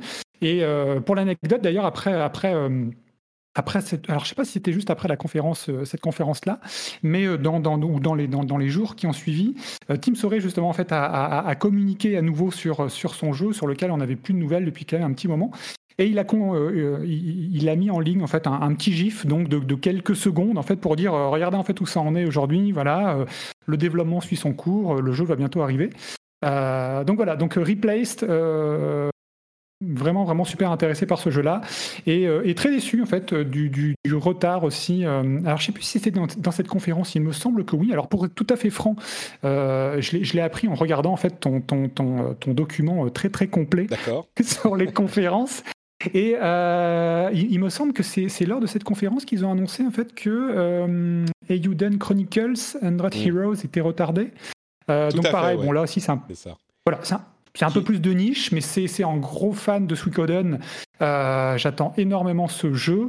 Euh, par contre, effectivement, euh, d'un autre côté, il y aura un spin-off pour patienter en fait jusqu'à la sortie en fait donc du jeu principal. Donc triste, mais content à la fois. Et puis, puis voilà, donc une, bonne conférence, mais avec beaucoup beaucoup de choses. Donc très sympa à suivre. Puis bien évidemment, en fait, bon, je te, je, te, je, te, je te, fais confiance pour citer tous les autres gros jeux Forza Horizon 5 en tête. Euh, et, et Uden Chronicles, euh, comme tu disais, un, petit peu inspiré de Suikoden et même très.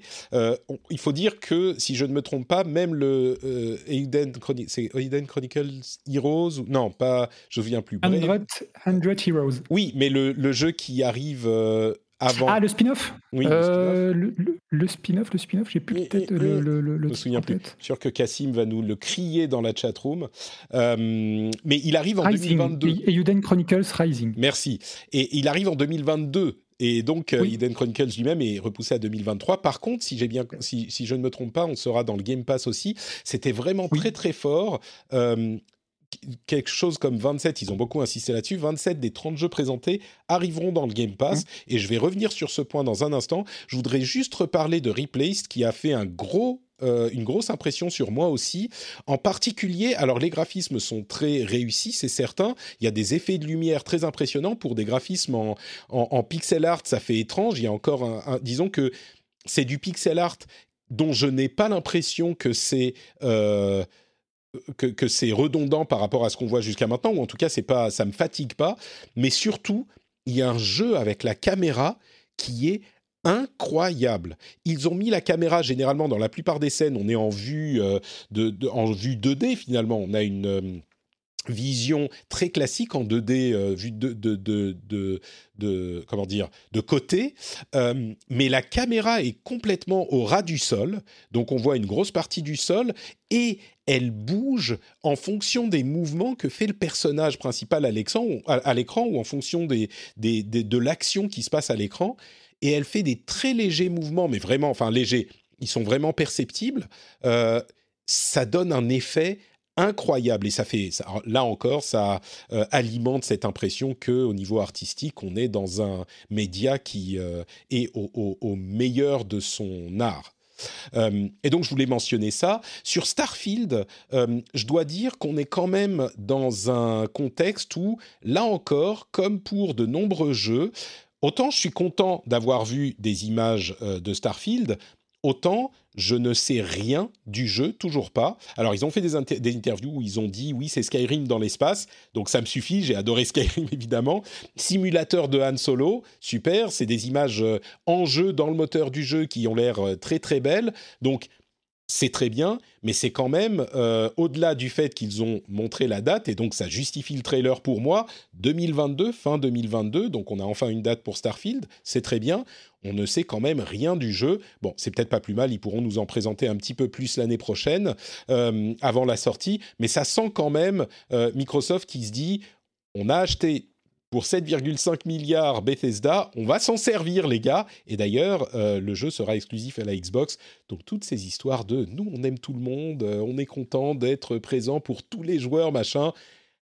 Bon, voilà, quand on parlait de marketing tout à l'heure, on a bien compris euh, où ils voulaient en venir avec, avec le, le leur euh, euh, push cette fois-ci, c'est pousser la Xbox et le Game Pass, puisqu'on aura aussi le gros mic drop à la fin de la conférence. C'était, je pense, oui, Halo Infinite n'est passé que au milieu de la conférence. C'était un gros morceau au milieu de la conférence, mais ce qui m'a marqué, c'est que, alors, le multijoueur sera gratuit en free-to-play, ce qui est extrêmement important pour un jeu Halo, surtout aux États-Unis. On avait des rumeurs là-dessus depuis longtemps, ça a été confirmé. Donc le multijoueur en free-to-play, c'est vraiment gros pour Halo, et en plus il a l'air assez sympa, hein. c'est vraiment euh, Halo Halo.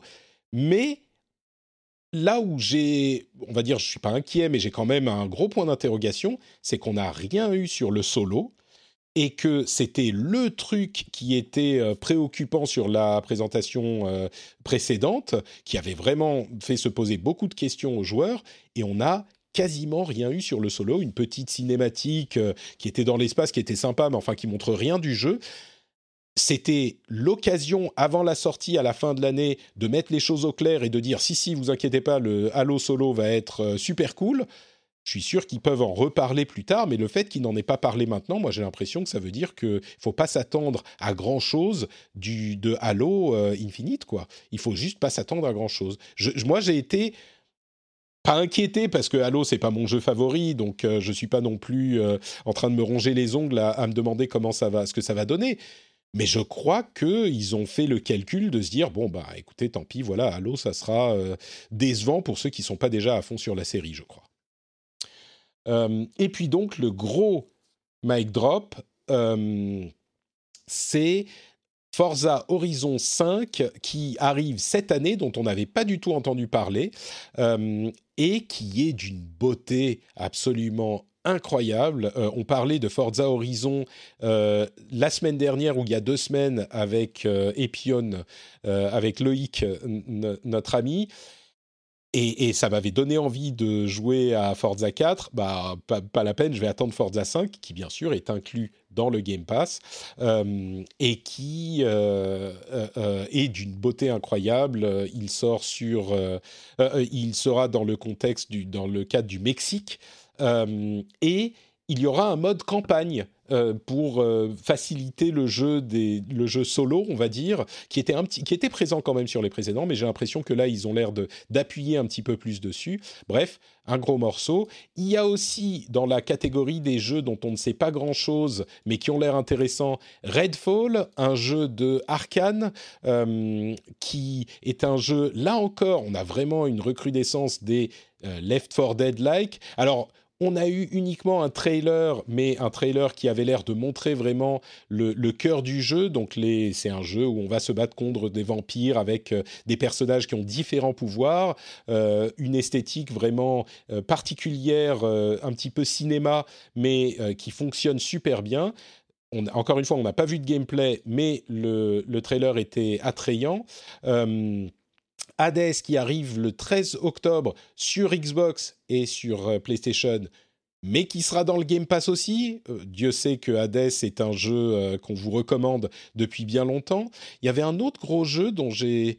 Ah oui, Contraband, qui est un jeu de Avalanche. Là, pour le coup, on n'a aucune idée de quoi il s'agit. Ça, c'était vraiment frustrant.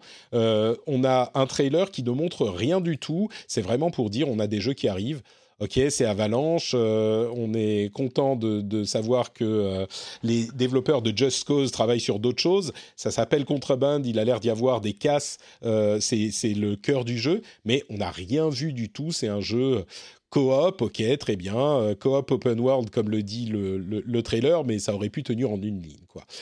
Au final, très bonne conférence, j'ai trouvé, et comme tu le disais, c'est sur ça que je veux terminer. Euh, le, Game Pass, on se tue à dire depuis deux ans que c'est euh, un deal absolument immanquable. Euh, vraiment, je sais que quand je dis ça, il y a des gens qui se moquent de moi parce que je dis tous les joueurs, c'est le meilleur deal de l'histoire et tous les joueurs devraient s'abonner. Et évidemment, il y a toujours des gens qui me disent non, bah moi ça m'intéresse pas, j'ai pas envie d'être abonné, je préfère avoir les jeux. Oui, bien sûr, il y a toujours des gens qui vont pas être intéressés par le truc ou à qui ça va pas parler. Je le comprends bien. Mais au fur et à mesure qu'ils rajoutent tellement de jeux, à chaque fois, si c'est un jeu à 20 euh, euros, 40 euros, 60 euros que vous voulez acheter, de toute façon, euh, bah vous vous posez la question, ah ouais, mais attends, euh, pour 60 euh, euros, j'ai entre 6 et 4 mois, 4 et 6 mois de Game Pass. Peut-être que ça vaut le coup au final de prendre le Game Pass et j'aurai tous ces autres jeux en plus. Enfin, et là, ça devient, ça en devient ridicule, quoi. C'était ou même, ou, même inversement. Je, je, me permets de te couper parce que c'est effectivement s'il n'y a qu'un jeu effectivement qui t'intéresse. Là, c'est le fait de se dire, mais attends, je paye 10 euros. Euh, pour un mois de Game Pass, je peux faire mon jeu tranquillement, enfin 10 ou 20 euros si tu le fais sur deux mois. Et là, enfin, bah voilà, tu, tu, tu, vas quand même économiser 40, euh, voire 50 balles en fait sur, sur l'achat d'un jeu, quoi. Ouais. Bon, et puis après, ok, tu l'as pas, tu le gardes pas, mais t'es pas, euh, t'as pas forcément envie de garder tous les jeux. Et puis surtout, le fait que le streaming va commencer à être de plus en plus présent de, dans, dans, dans l'univers de la Xbox, on a une facilité d'accès et une raison de s'abonner au Game Pass.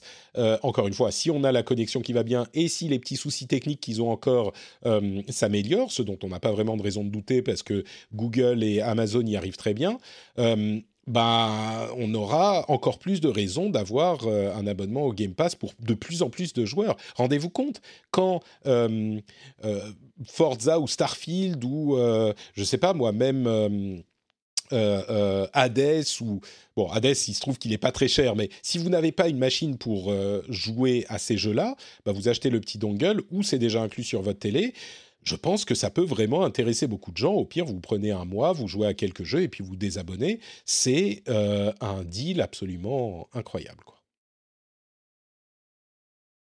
Alors, et on me dit dans la chatroom, oui, le jour où tu veux le refaire, il faut finalement le payer car il sera plus dans le Game Pass. C'est possible, ça peut arriver, mais euh, vu le nombre de jeux qui sont disponibles dans le Game Pass, je pense que c'est pas le cas de tous les jeux qu'on va vouloir forcément refaire. Euh, je les ai pas tous mentionnés, hein, mais comme je le disais, il y en avait 27 là qui ont été annoncés. Ils ont ajouté une dizaine de jeux de chez Bethesda avec les, les 20 qui étaient déjà, qui étaient déjà là. Euh, il y a, enfin vraiment, il y a, tellement de choses euh, qui, arrivent dans le Game Pass. Et puis, il, il faut pas oublier non plus que sur les consoles, le Game Pass, le streaming arrive. Et du coup, ça permet aussi, si on est abonné euh, Game Pass Ultimate, de jouer aux jeux en streaming si on veut les tester 10 minutes. On n'a pas besoin de télécharger pour installer.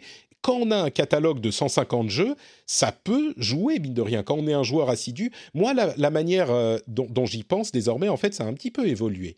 C'est que c'est pas que c'est les jeux auxquels je veux jouer absolument qui sont cool s'ils sont dans le Game Pass. Bien sûr, cela euh, c'est bien aussi parce que je les aurais payés peut-être de toute façon et là je les ai entre guillemets moins chers dans le Game Pass.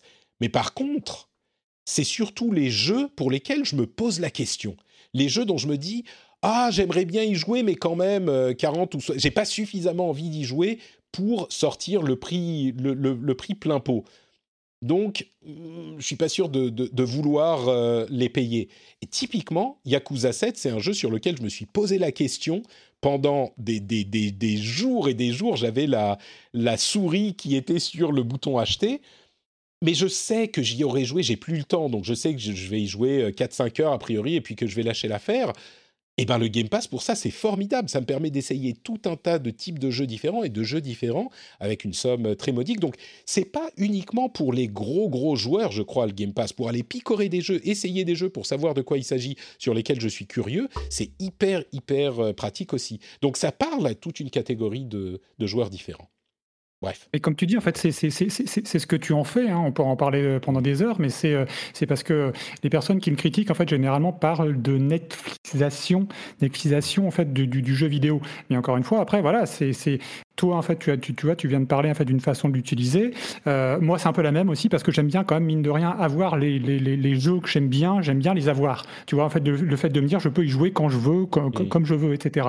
Mais, mais voilà, si, si, si tu peux pas attendre parce que euh, il faut aussi rappeler en fait que Game Pass, en fait, c'est beaucoup de jeux Day One qui, qui, enfin, qui, qui, qui vont arriver quoi, directement.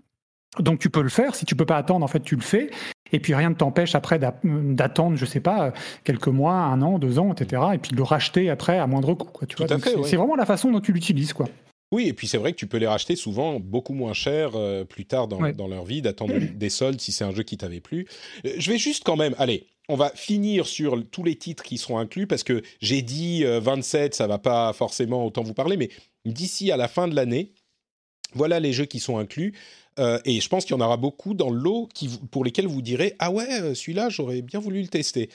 Like a Dragon, dont on a parlé, donc Yakuza, euh, Dark Alliance, euh, qui est ce jeu Donjons et Dragons euh, à la Left 4 Dead, qui sort euh, là dans quelques jours, le 22, euh, The Ascent, qui est un jeu dont on n'a pas parlé mais qui est intéressant, Hades, on en a déjà beaucoup parlé, 12 Minutes, quand même un énorme truc, mm. enfin un, très intrigant, Aragami 2 que j'évoquais tout à l'heure, Sable que j'évoquais aussi tout à l'heure, euh, Anacru a, dont on a parlé dans plusieurs épisodes, Anacrusis, le jeu dont je parlais tout à l'heure, le Left 4 Dead-like euh, dans les années euh, 70, euh, Scorn qu'on a déjà évoqué, euh, Back 4 Blood, Back 4 Blood, il va être inclus dans le Game Pass. Enfin, c'est un jeu dont on parle beaucoup, typiquement le genre de jeu dont j'aurais été méfiant pour sortir la somme euh, entière, mais là, bah, pas de problème, je vais le tester aussi.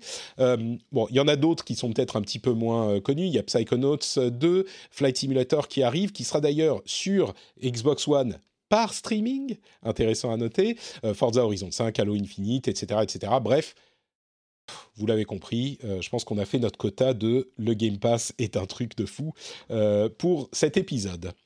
Bah, du coup, ça nous permet de, passer aux quelques dernières conférences.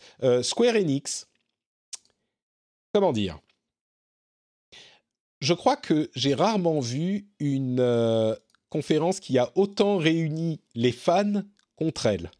C'était assez fou. Le titre pour celle-là, c'est On veut faire parler de nous, mais en mal. C'était un petit peu ça le thème de la conférence. Alors, ils ont présenté euh, différentes choses, dont le jeu qui, moi, a sauvé la conférence pour moi, et je crois être le seul au monde qui l'a bien apprécié, c'est l'inattendu Guardians of the Galaxy, qui est un jeu euh, solo, donc contrairement à Avengers, euh, qui est un jeu en solo où on joue Star-Lord des Gardiens de la Galaxie. Alors, je suis un grand fan de euh, Marvel, donc peut-être que moi, ça me parle plus particulièrement qu'aux autres, mais beaucoup de gens ont dit qu'ils trouvaient le jeu moche, euh, que c'était trop proche des looks des, euh, du film et qu'ils essayaient de singer le film, un petit peu les mêmes critiques qu'on a eues pour Avengers. moi, autant je les comprenais pour Avengers, autant là, j'ai trouvé que le jeu était très beau, enfin assez beau, bien écrit. C'est un jeu solo. À mon avis, bon, on va en reparler après. Je suis sûr que tu auras des choses à dire là-dessus, mais je vais finir la, liste des jeux. Life is Strange, euh, True Colors, ils en ont parlé un petit peu. Euh, ils ont montré les pouvoirs euh, de Alex, l'héroïne de Life is Strange, qui, qui, sont vraiment intrigants, des pouvoirs d'empathie, dont on va peut-être reparler encore. Et puis, il y a eu les deux moments ouch de la conférence. Stranger of Paradise Final Fantasy Origins, qui est un jeu développé par Team Ninja, qui est une sorte de Dark Souls Final Fantasy dont je pense que euh, j'ai rarement vu plus de critiques, si ce n'est si on parle de Babylon's Fall, un jeu euh, qui avait été présenté il y a quelques années déjà, euh, un jeu de Platinum Games qui a été repensé d'un jeu solo à la Devil May Cry en un jeu multi-service en coop. moi, je suis pas forcément contre cette idée, mais c'est vrai que graphiquement, ils en ont fait quelque chose de... Ah, tous ceux qui ont regardé le jeu ont pensé qu'il y avait des problèmes de compression vidéo tellement c'était moche. Et je ne sais pas si c'est un truc que ça passe pas en vidéo, mais ça rendra bien en, en, en jeu même mais c'est vrai que ça rend pas bien en vidéo, quoi. C'est un, c'est un style un petit peu particulier. Donc, c'est les jeux principaux dont on a parlé. Toi, qu'est-ce que tu, tu en as retenu? Je crois que tu n'as pas adoré. Euh, ah oui, j'oubliais de parler. Bien sûr, euh, on me rappelle dans la chatroom le chaos Chaos, Chaos, Chaos, qui était euh, le truc que répétait le héros de Final Fantasy euh, Origin, qui était d'un ridicule, mais là encore, mais c'est comment est-ce qu'on peut laisser passer ça quand on regarde la vidéo? Je pense qu'il y a une question de japonais là-dedans, qui, qui, est un truc que les traducteurs n'ont pas osé euh, redire aux, créateurs d'origine. Bref, qu'est-ce que tu as pensé de cette conférence, toi, Yannick? Bah, je, te, je, te, rejoins, enfin pas, surtout. Je, pense que le problème en fait de Square Enix, c'est un petit peu comme, comme Capcom, si c'est un peu moins vrai pour Capcom, mais euh, enfin quoique, c'est qu'en fait ils ont pas mal de cartouches. Ils ont pas mal en fait de jeux qui sont extrêmement attendus euh, et euh, pour lesquels en fait les joueurs attendent des informations. donc bien évidemment Square Enix, aujourd'hui ce que tu attends, bah, c'est le prochain Final Fantasy, le le 16, c'est ça? Donc forcément, même tu vois, ou même un petit trailer, un petit truc, tu vois, en fait, qui te fait un petit peu, euh, un, petit peu rêver, si je puis dire. Et tu l'as pas eu. C'est, faut, faut peut-être laisser des choses à manger pour la conférence Sony qui arrivera peut-être dans quelques semaines. Hein. C'est, ah, possible. Oui. Possible, ça c'est fort possible. Mais c'est vrai qu'effectivement, c'est un peu le, revers de la médaille en fait de ces, de ces éditeurs qui ont des très grosses franchises. Euh, ben forcément, même si, euh, ça vaut aussi pour Nintendo, hein, Nintendo, enfin on en reparlera, mais les, les, les rumeurs qu'il y avait, etc., etc. Donc forcément, il y a toujours un petit peu un, aspect déceptif, on va dire. Là, cette, cette, cette conférence de Square Enix, euh, je pense que tu l'as assez bien résumé. Euh, je te, je te, comme, comme, comme, je disais, enfin, je te rejoins sur à peu près tout, sauf euh, Guardian of the Galaxy. Euh, j'aime beaucoup les deux films, même le 2, en fait, euh, même si je suis conscient en fait, de ses gros problèmes, mais j'aime beaucoup en fait, les deux premiers films. le comics, je ne connaissais pas vraiment avant, je connaissais juste de nom. J'ai bien aimé Marvel's Avengers, malgré ses, ses, ses, ses problèmes. là, celui-ci, je trouvais en fait déjà que la présentation était beaucoup trop longue, beaucoup, beaucoup trop longue. Euh, pas vraiment excitante parce que en regardant le jeu, euh, le seul truc que je me suis dit, je me suis dit, bah écoute, oui, alors c'est un jeu solo, donc ça me parle un peu plus. Mais là, ce que vous montrez, il n'y a rien qui m'excite vraiment, rien que je n'ai vu ailleurs. Euh, en plus, votre action est quand même légèrement brouillonne, et encore, je suis gentil. donc ça, ça m'a pas vraiment ça m'a pas vraiment euh, intéressé plus que plus que ça. Hmm. Euh, et puis euh, et puis après bon derrière, bien évidemment Stranger Stranger of Paradise, FF Origins avec le, le, chaos qui en a fait rire plus d'un. Moi le premier. Hein, mais c'est le truc en fait. À partir du moment, c'est marrant où, où, où, il te dit un deuxième chaos en l'espace de 10 secondes, tu dis attends mais tu, tu te focalises là-dessus. Donc tu ne vois, enfin tu n'entends plus que tu n'entends plus que ça. Tu, tu, prends un petit carnet et tu notes le nombre de fois en fait où dit chaos en de, de 30. Where is chaos? I have come to kill chaos. I want to kill chaos. C'était sketchesque. Hein. Ah ouais, non, c'est complètement ça. En, en plus de ça, la démo qui a été, euh, qui a été livrée sur PlayStation au moment euh, où il finissait la conférence n'a pas fonctionné pendant 24 heures. Quand on essayait de la lancer, on avait un message, la, le fichier est corrompu, vous devez la, la, retélécharger. Euh, et bah, au final, 24 heures plus tard, elle a fonctionné et j'y ai joué un petit peu. C'est, j'en parlerai peut-être la, la, semaine prochaine, mais ça a pas l'air mal au niveau du gameplay, mais qu'est-ce que c'est complexe et comme souvent dans les jeux japonais, leur tutoriel, c'est 14 pages de texte qui te disent alors, il faut appuyer sur tel bouton pour déclencher tel effet. Si vous avez déclenché tel effet, vous pouvez ensuite appuyer sur tel bouton pour faire tel truc. Vous pouvez et c'est mais euh, Surtout que non mais c'est complètement ça. À nouveau, à nouveau, je te rejoins parce que pareil, par, par curiosité, je me suis dit, bon, c'est une, il y a une démo. C'est trop rare sur console aujourd'hui. Euh, pour passer à côté, je me dis, bon, allez, tiens, je le télécharge, je vais voir ce que ça donne. Euh, et c'est complètement ça, d'autant plus que tu as des, des euh, appuyer une fois ce rond, laisser, laisser appuyer, etc. Donc, quand tu fais le tuto, tu dis, bon, bah, c'est cool. Après, quand tu arrives, en fait, c'est dans la phase, dans le château, tu dis, attends, mince, comment est-ce qu'il faut, est ça, ouais. faire pour parer? Merde, je sais plus.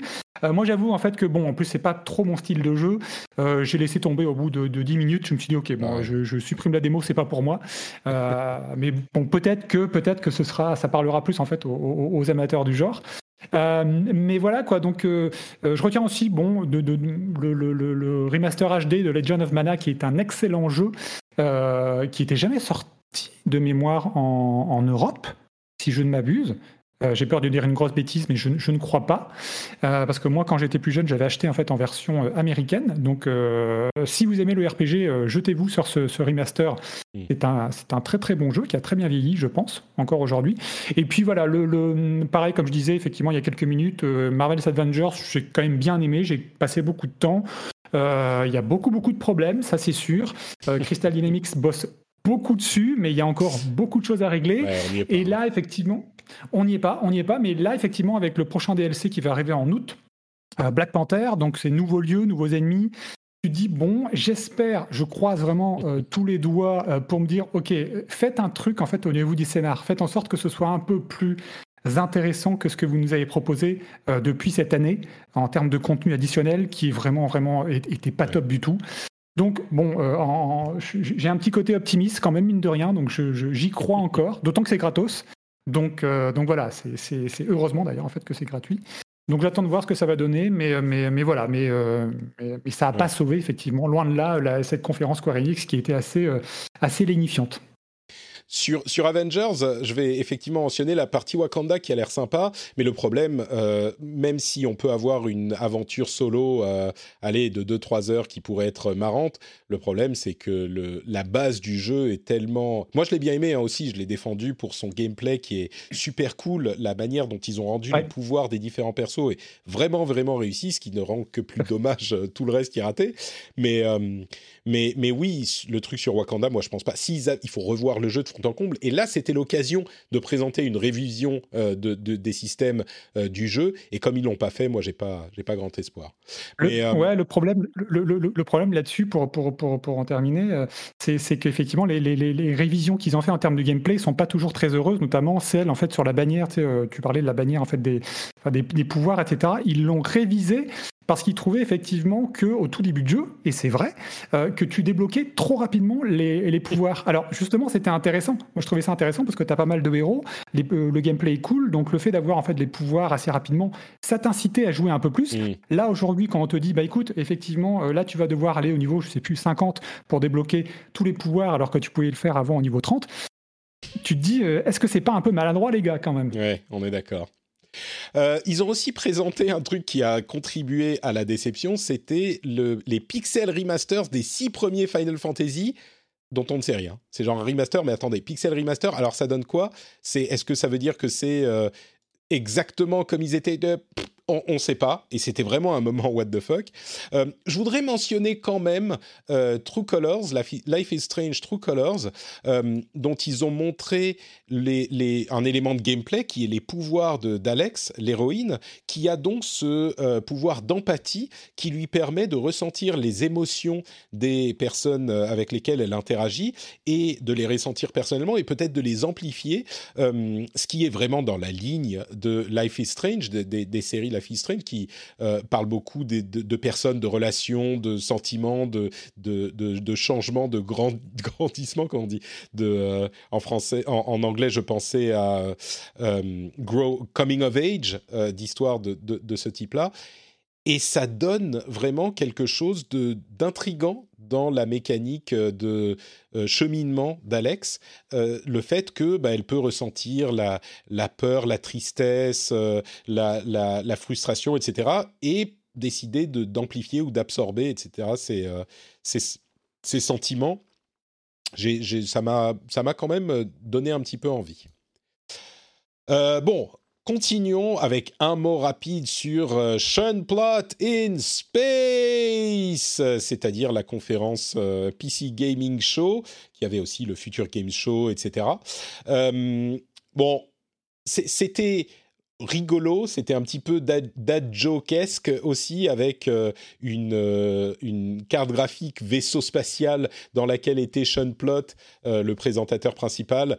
Et bon, c'était genre ce genre de blague avec des présentations de trailers, de trucs qu'on connaissait déjà, comme souvent dans, euh, cette, euh, dans, le PC Gaming Show. C'est toujours un petit peu compliqué parce que euh, ils ont des jeux qui ne veulent pas aller ailleurs, donc ils sont forcément un petit peu plus petits que euh, ceux qui vont dans les plus grosses conférences. Euh, mais au moins, ils ont fait un truc relativement compact, ce qui n'était pas le cas des premières conférences, et ça, c'était problématique. Et puis, il y a Sam Barlow qui a présenté son nouveau jeu, Immortality. Euh, c'est le développeur de Telling Lies et Her Story, voilà, je ne retrouvais plus le nom, dont on ne sait pas grand-chose, mais qui va nous permettre d'explorer trois films par une actrice qui est morte et qui n'a pas euh, dont les films n'ont jamais été publiés. Donc, si on connaît un petit peu le travail de Sam Barlow, on comprend la, démarche. Euh, ça, c'était un truc intrigant peut-être. Euh, et puis bon, voilà, je crois qu'il n'y a pas énormément de choses à ajouter en plus de ça. Plein, plein de jeux. Je ne sais pas si toi, il y en a certains qui t'ont marqué, mais je crois qu'il n'y avait rien d'énorme, énorme. Non, non, non. Moi, personnellement, je, je, rentrerais plutôt en mode grognon. Je dirais que c'était euh, trop long, pas drôle du tout. Je trouvais ça même gênant. Euh, et puis, comme tu dis, effectivement, en fait, c'est un peu, c'est un peu les, les, les jeux euh, bah, qui qui peuvent pas aller ailleurs, donc qui viennent en fait dans cette conférence. juste petit point, à nouveau. Alors ça, c'est ça, c'est influence, on, va dire Coche Media. quand tu as Dying Light 2 effectivement, tu dis ah tiens, qu'est-ce qu'il fait là en fait euh, ce titre-là? Bah il fait là, enfin il, est là mais pour pas grand-chose puisqu'au final c'était très coche média, c'était une interview de développeur et une minute de gameplay euh, qui ne montrait pas grand-chose de plus. Donc moi personnellement, je, voilà, je, je, je, situerais, je la situerais juste derrière coche média. Très bien. Et eh ben écoute, donc on va laisser euh, derrière nous le vaisseau 3090 Ti de PC Gaming Show et on va faire un petit survolement rapide de Capcom qui a, aurait pu présenter beaucoup de choses, comme tu le disais, mais qui n'a pas présenté beaucoup de choses, mais au moins ils ont annoncé la couleur, donc on savait. Ils ont parlé de Monster Hunter Rise, Monster Hunter 2 Stories, euh, euh, euh, Resident Evil Village et The Great Ace Attorney Chronicles, qui est un remake de euh, un jeu qui n'était jamais sorti en Occident, qui est un petit peu Ace Attorney euh, à l'époque dans l'Angleterre victorienne. Euh, bon, voilà, ça c'est sympathique pour ceux qui, qui veulent essayer ce jeu qu'ils n'ont pas pu essayer auparavant. Et pour Resident Evil Village, il y avait un truc un petit peu intrigant où il disait Oh, on a été surpris du succès du jeu, donc on vient de se mettre à travailler sur un DLC qui sera disponible dans quelques mois. C'est un peu genre, mais ok, donc euh, vous attendiez de voir les chiffres de vente, peut-être, hein, pourquoi pas, c'est prudent, mais c'était un petit peu surprenant. Et puis voilà, donc je crois qu'il n'y avait pas grand-chose de très très marquant dans cette conférence, on n'a pas eu d'annonce euh, fracassante. Non, mais comme tu dis, après, en fait, c'est vrai qu'ils avaient annoncé la couleur. Le seul petit truc, c'est effectivement, ça me fait toujours sourire, mais bon, après, je peux pas, je peux pas, je peux pas en vouloir. Enfin, parler des joueurs, dont je fais partie aussi. Hein, voilà, j'ai envie de voir effectivement, moi, un nouveau Resident, etc., etc. Mais quand tu vois effectivement qu'il y avait beaucoup d'attentes à considérer, je trouve, euh, vis-à-vis de cette conférence où on, parlait de remake de Resident Evil 4, etc., etc. T'as mm. envie de là de, dire aux gens, ouais, mais attendez, redescendez. Il y a Village qui vient de sortir. Mm. Euh, il y a le, le, le, le multi effectivement, et reverse. Euh, on n'en parlera pas parce que j'ai pas envie de me fâcher avec Capcom, mais qui va, qui va, qui va arriver. Donc voilà, donc je, pense que ce sera pour plus tard. Mais ça pourrait être sympa. Il y a pas, je, je, je, te trouve bon. Je vais pas te, euh, te fâcher avec Capcom justement. Euh. non, mais après encore une fois, encore une fois, euh, Resident est une des séries que je préfère et Resident n'a jamais, jamais fait bon ménage avec le multi. On peut, il y, y, avait les deux Outbreak effectivement qui étaient sympas, mais voilà, c'est pas le truc. Donc là, effectivement, ce qu'ils ont présenté, donc pour le, je sais plus combien anniversaire de la licence, tu dis ah, j'attendais peut-être un petit peu plus, mais, mais bon, voilà. Mais encore une fois, voilà, c'est des attentes qui sont que je comprends, hein, encore une fois, en tant que fan, mais qui étaient euh, qui, qui, peuvent rendre ce, type de conférence un petit peu plus déceptif, même si, comme tu l'as dit, effectivement, Capcom avait joué carte sur table. Ils avaient dit, bah, écoutez, voilà, nous, il n'y aura pas entre guillemets grand chose. Euh, et finalement, voilà, c'était, c'était, euh, ça valait ce que ça valait, quoi. Mmh. Mais au moins comme on, le disait, ils ont annoncé la couleur. Il y a un truc qui est très important quand on fait de la communication, c'est de gérer les attentes, euh, to manage expectations.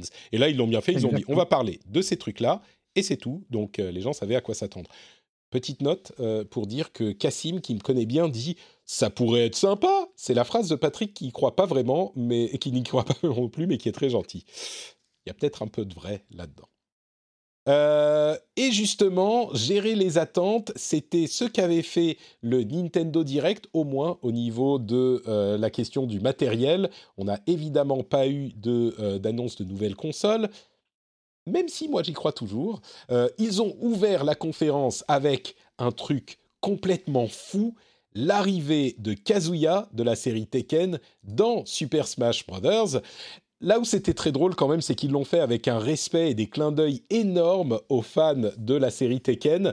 Euh, on en avait parlé il y a quelques mois pour ceux qui, suivent l'émission depuis un moment, mais l'un des, trucs délicieux de la série Tekken, c'est la euh, rivalité et même la, comment dire la violence qu'il y a entre Kazuya et sa famille, qui se jettent mutuellement en dans tous les épisodes de falaises, de volcans, dans des volcans, etc.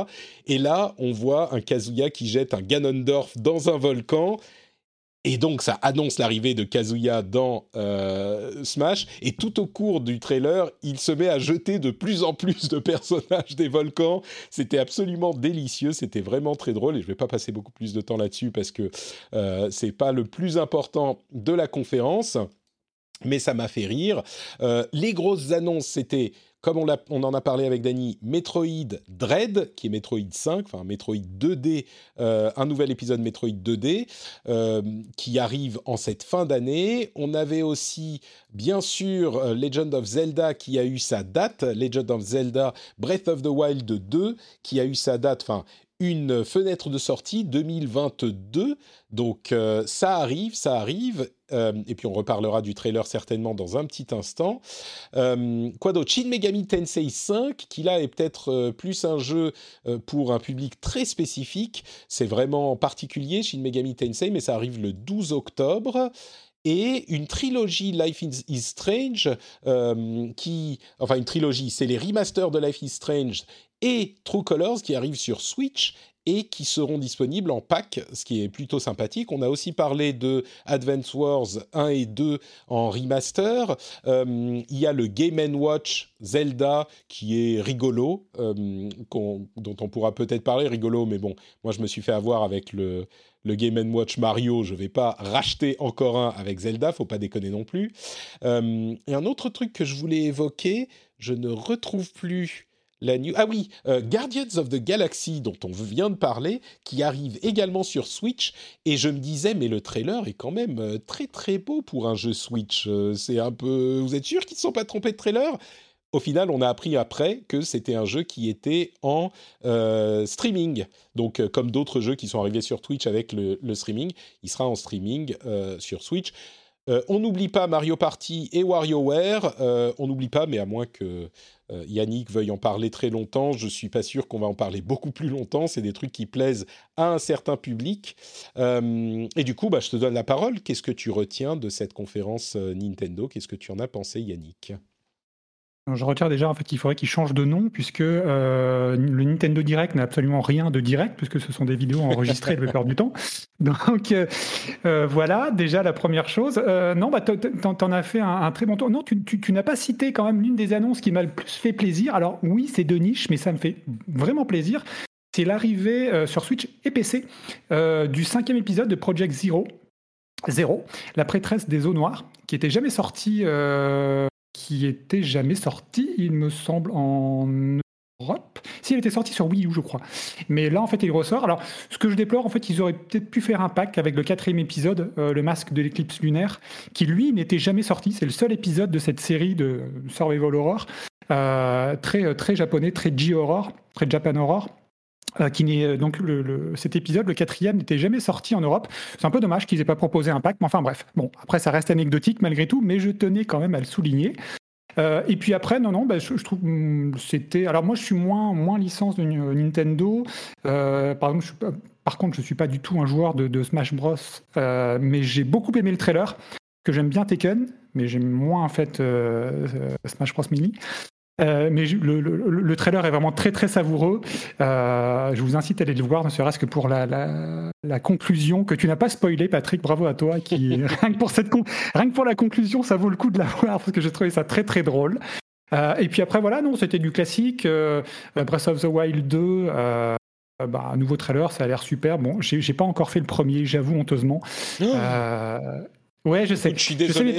On va devoir euh, interrompre cet enregistrement et euh, te demander de. Bon, on, pourra reprendre quand tu l'auras fait. Pas par envie. Bah, ça risque de prendre un temps parce qu'effectivement, je ne l'ai pas fait parce que je me connais et quand euh, j'aime bien tout voir, moi, quand je fais un jeu. Donc là, en fait, quand on me propose un, un open world qui, euh, qui demande quasiment 50, 60, 70 heures en ligne droite, je me dis, oh là, mais je vais peut-être pas le faire parce que je vais y passer ma vie, quoi.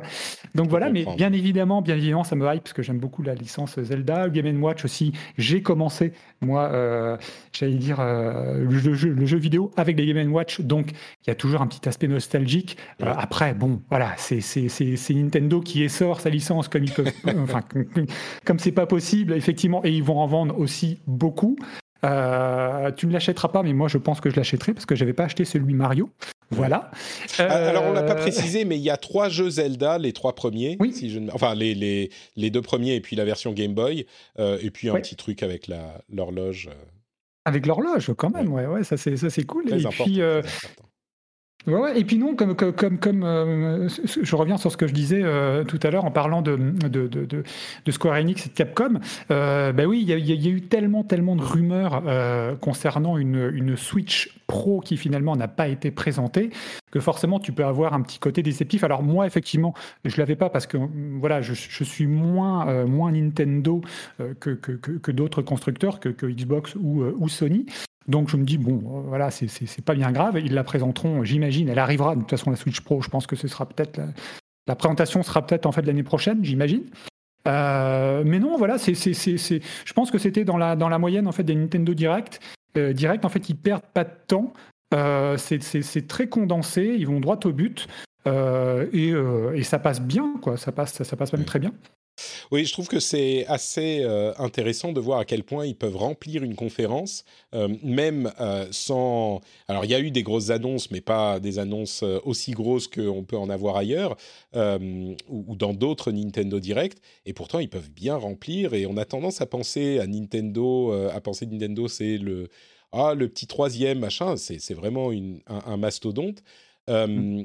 Je, sur Breath of the Wild 2, euh, c'était intéressant parce que vraiment, on a un trailer dont la, partie utile, je dirais, qui n'est pas euh, une image quasi statique, doit durer.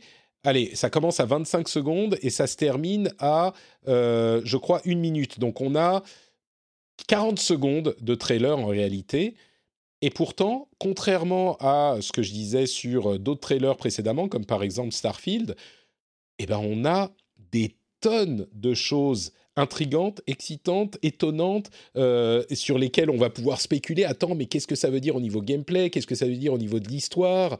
Il y a plein de choses. Enfin, c'est un bon trailer qui te donne envie d'en savoir plus. Euh, et alors, évidemment, c'est plus facile avec un jeu euh, dont on a déjà un premier épisode et une licence qui est déjà connue comme Zelda. Mais il n'empêche, c'était, c'est pour montrer un petit peu qu'on n'est pas obligé de faire long pour faire un truc qui va plaire aux, jeux, aux gens qui ont des attentes.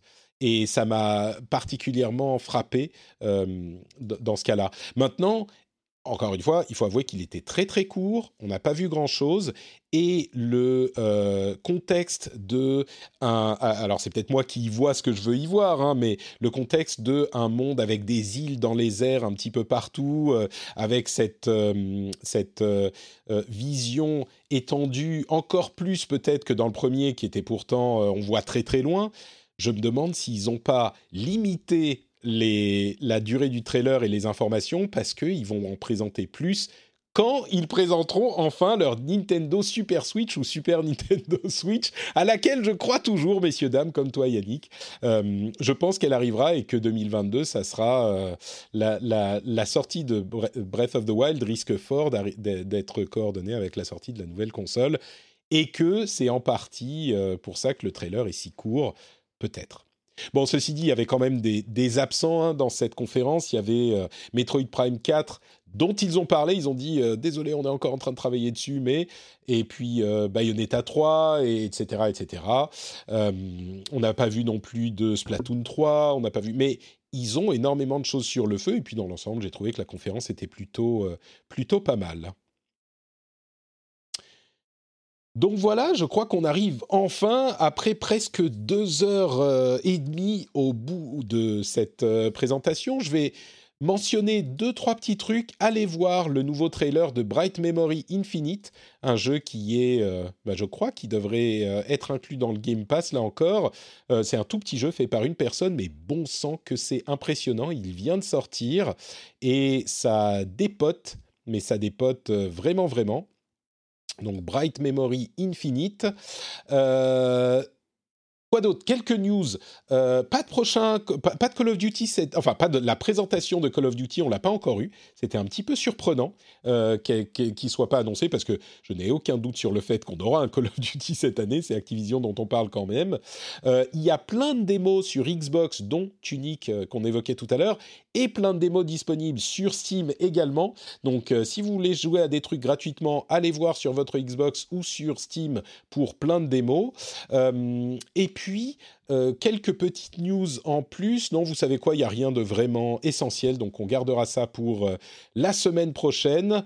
Euh, je crois qu'on arrive donc au bout, comme je le disais, de cet épisode. Un grand merci Yannick. Une conclusion peut-être sur, je ne sais pas, le, le, Game Pass tu vois, ça va formater l'esprit.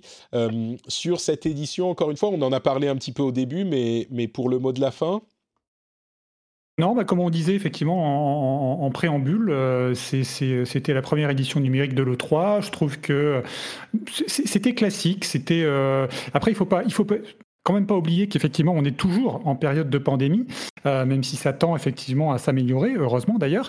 Mais effectivement, ça a impacté énormément sur le développement en fait de pas mal de jeux. on en a parlé d'ailleurs. Donc effectivement, forcément, cette E3 ne pouvait ne pouvait pas être à la mesure en fait des, meilleures éditions, tu vois. Donc on, verra encore une fois ce que ça donnera l'année prochaine avec une édition euh, full physique ou physique euh, des maths. Mais je trouve que pour, pour, pour une première édition numérique, compte tenu de la situation, on va dire c'était euh, c'était classique, je dirais, mais, mais pas inintéressant pour autant, quoi.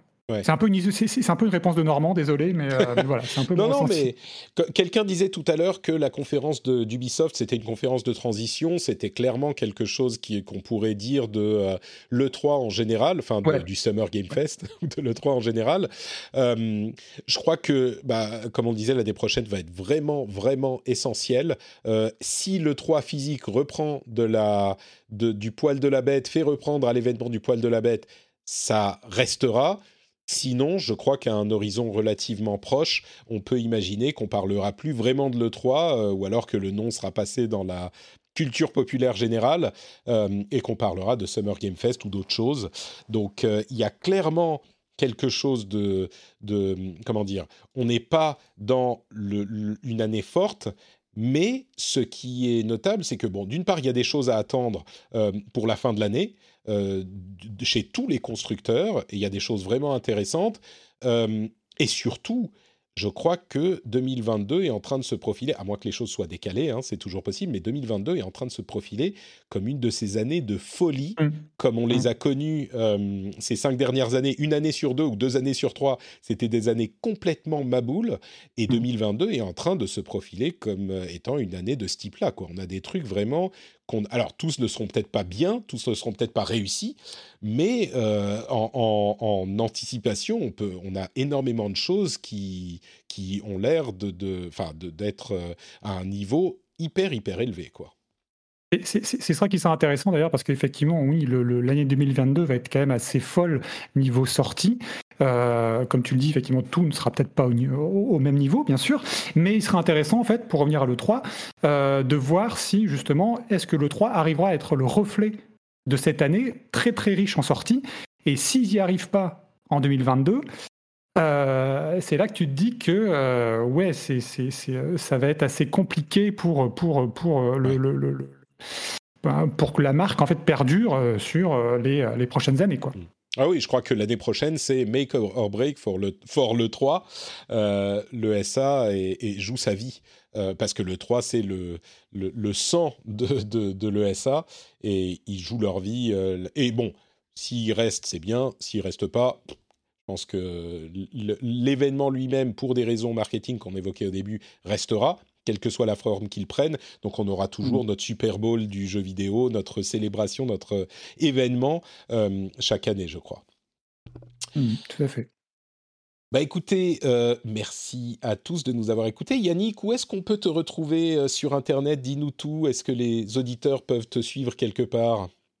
Eh ben oui, principalement sur, sur Twitter, at Logan underscore JV. Et puis j'ai un, j'ai un petit blog en fait, mais euh, euh, que j'ai euh, intelligemment nommé yansolo.fr. voilà, les amateurs apprécieront. J'ai pas pu prendre le .com parce qu'en fait il fallait payer, payer 2000 dollars, donc j'avais pas les.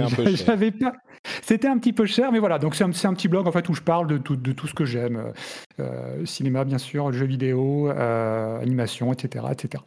Super. Le lien vers ton compte Twitter sera dans les notes de l'émission, évidemment. Euh, le compte de Dany il sera aussi. Donc, euh, encore une fois, n'hésitez pas à aller lui dire un petit euh, bisou de ma part. et puis, pour ma part, c'est Note Patrick sur Twitter, Facebook et Instagram. Vous pouvez retrouver tout ce que je fais sur notepatrick.com, y compris le rendez-vous tech, où je parle de l'actu tech, et bah, ce podcast, le rendez-vous jeu, où je parle de jeux vidéo. Si vous appréciez mon travail, n'hésitez pas à aller soutenir l'émission sur patreon.com slash rdvjeux. Et si vous êtes resté deux heures et demie en notre compagnie, j'espère que vous appréciez mon travail et que vous ne l'avez pas, vous ne vous l'êtes pas imposé euh, par pur esprit sadique ou euh, peut-être le contraire, euh, sadique envers vous-même. mais donc, arrêtons de parler de sadisme, mais parlons plutôt de patreon.com slash rdvjeux sur lequel vous pouvez bah, tout simplement soutenir l'émission financièrement et c'est grâce à vous que cette émission existe. Et si vous en tirez un certain plaisir, euh, une certaine euh, valeur, euh, si vous appréciez nos analyses, si vous appréciez notre humour un petit peu moisi, eh ben vous pouvez aller sur patreon.com/slash rdvjeux. Le lien est dans les notes de l'émission. Un petit euro par épisode, je vous assure que ça fait beaucoup. Merci à vous tous. On se retrouve dans une semaine pour un épisode euh, bah, un petit peu plus classique. Et puis pour ceux qui sont des euh, patriotes, on va faire un petit after show bien rapide pour euh, parler un petit peu de cette 3 encore, hein, je pense, et de vos impressions à vous, si vous n'en avez pas vu assez. Si vous n'êtes pas patriote, vous ne l'aurez pas dans votre flux parce que c'est un petit bonus pour ceux qui soutiennent l'émission. Et si vous êtes patriote, vous l'avez dans le flux privé. Donc dans tous les cas, je vous fais de grosses bises et on se retrouve dans une semaine et tout de suite pour les patriotes. Ciao ciao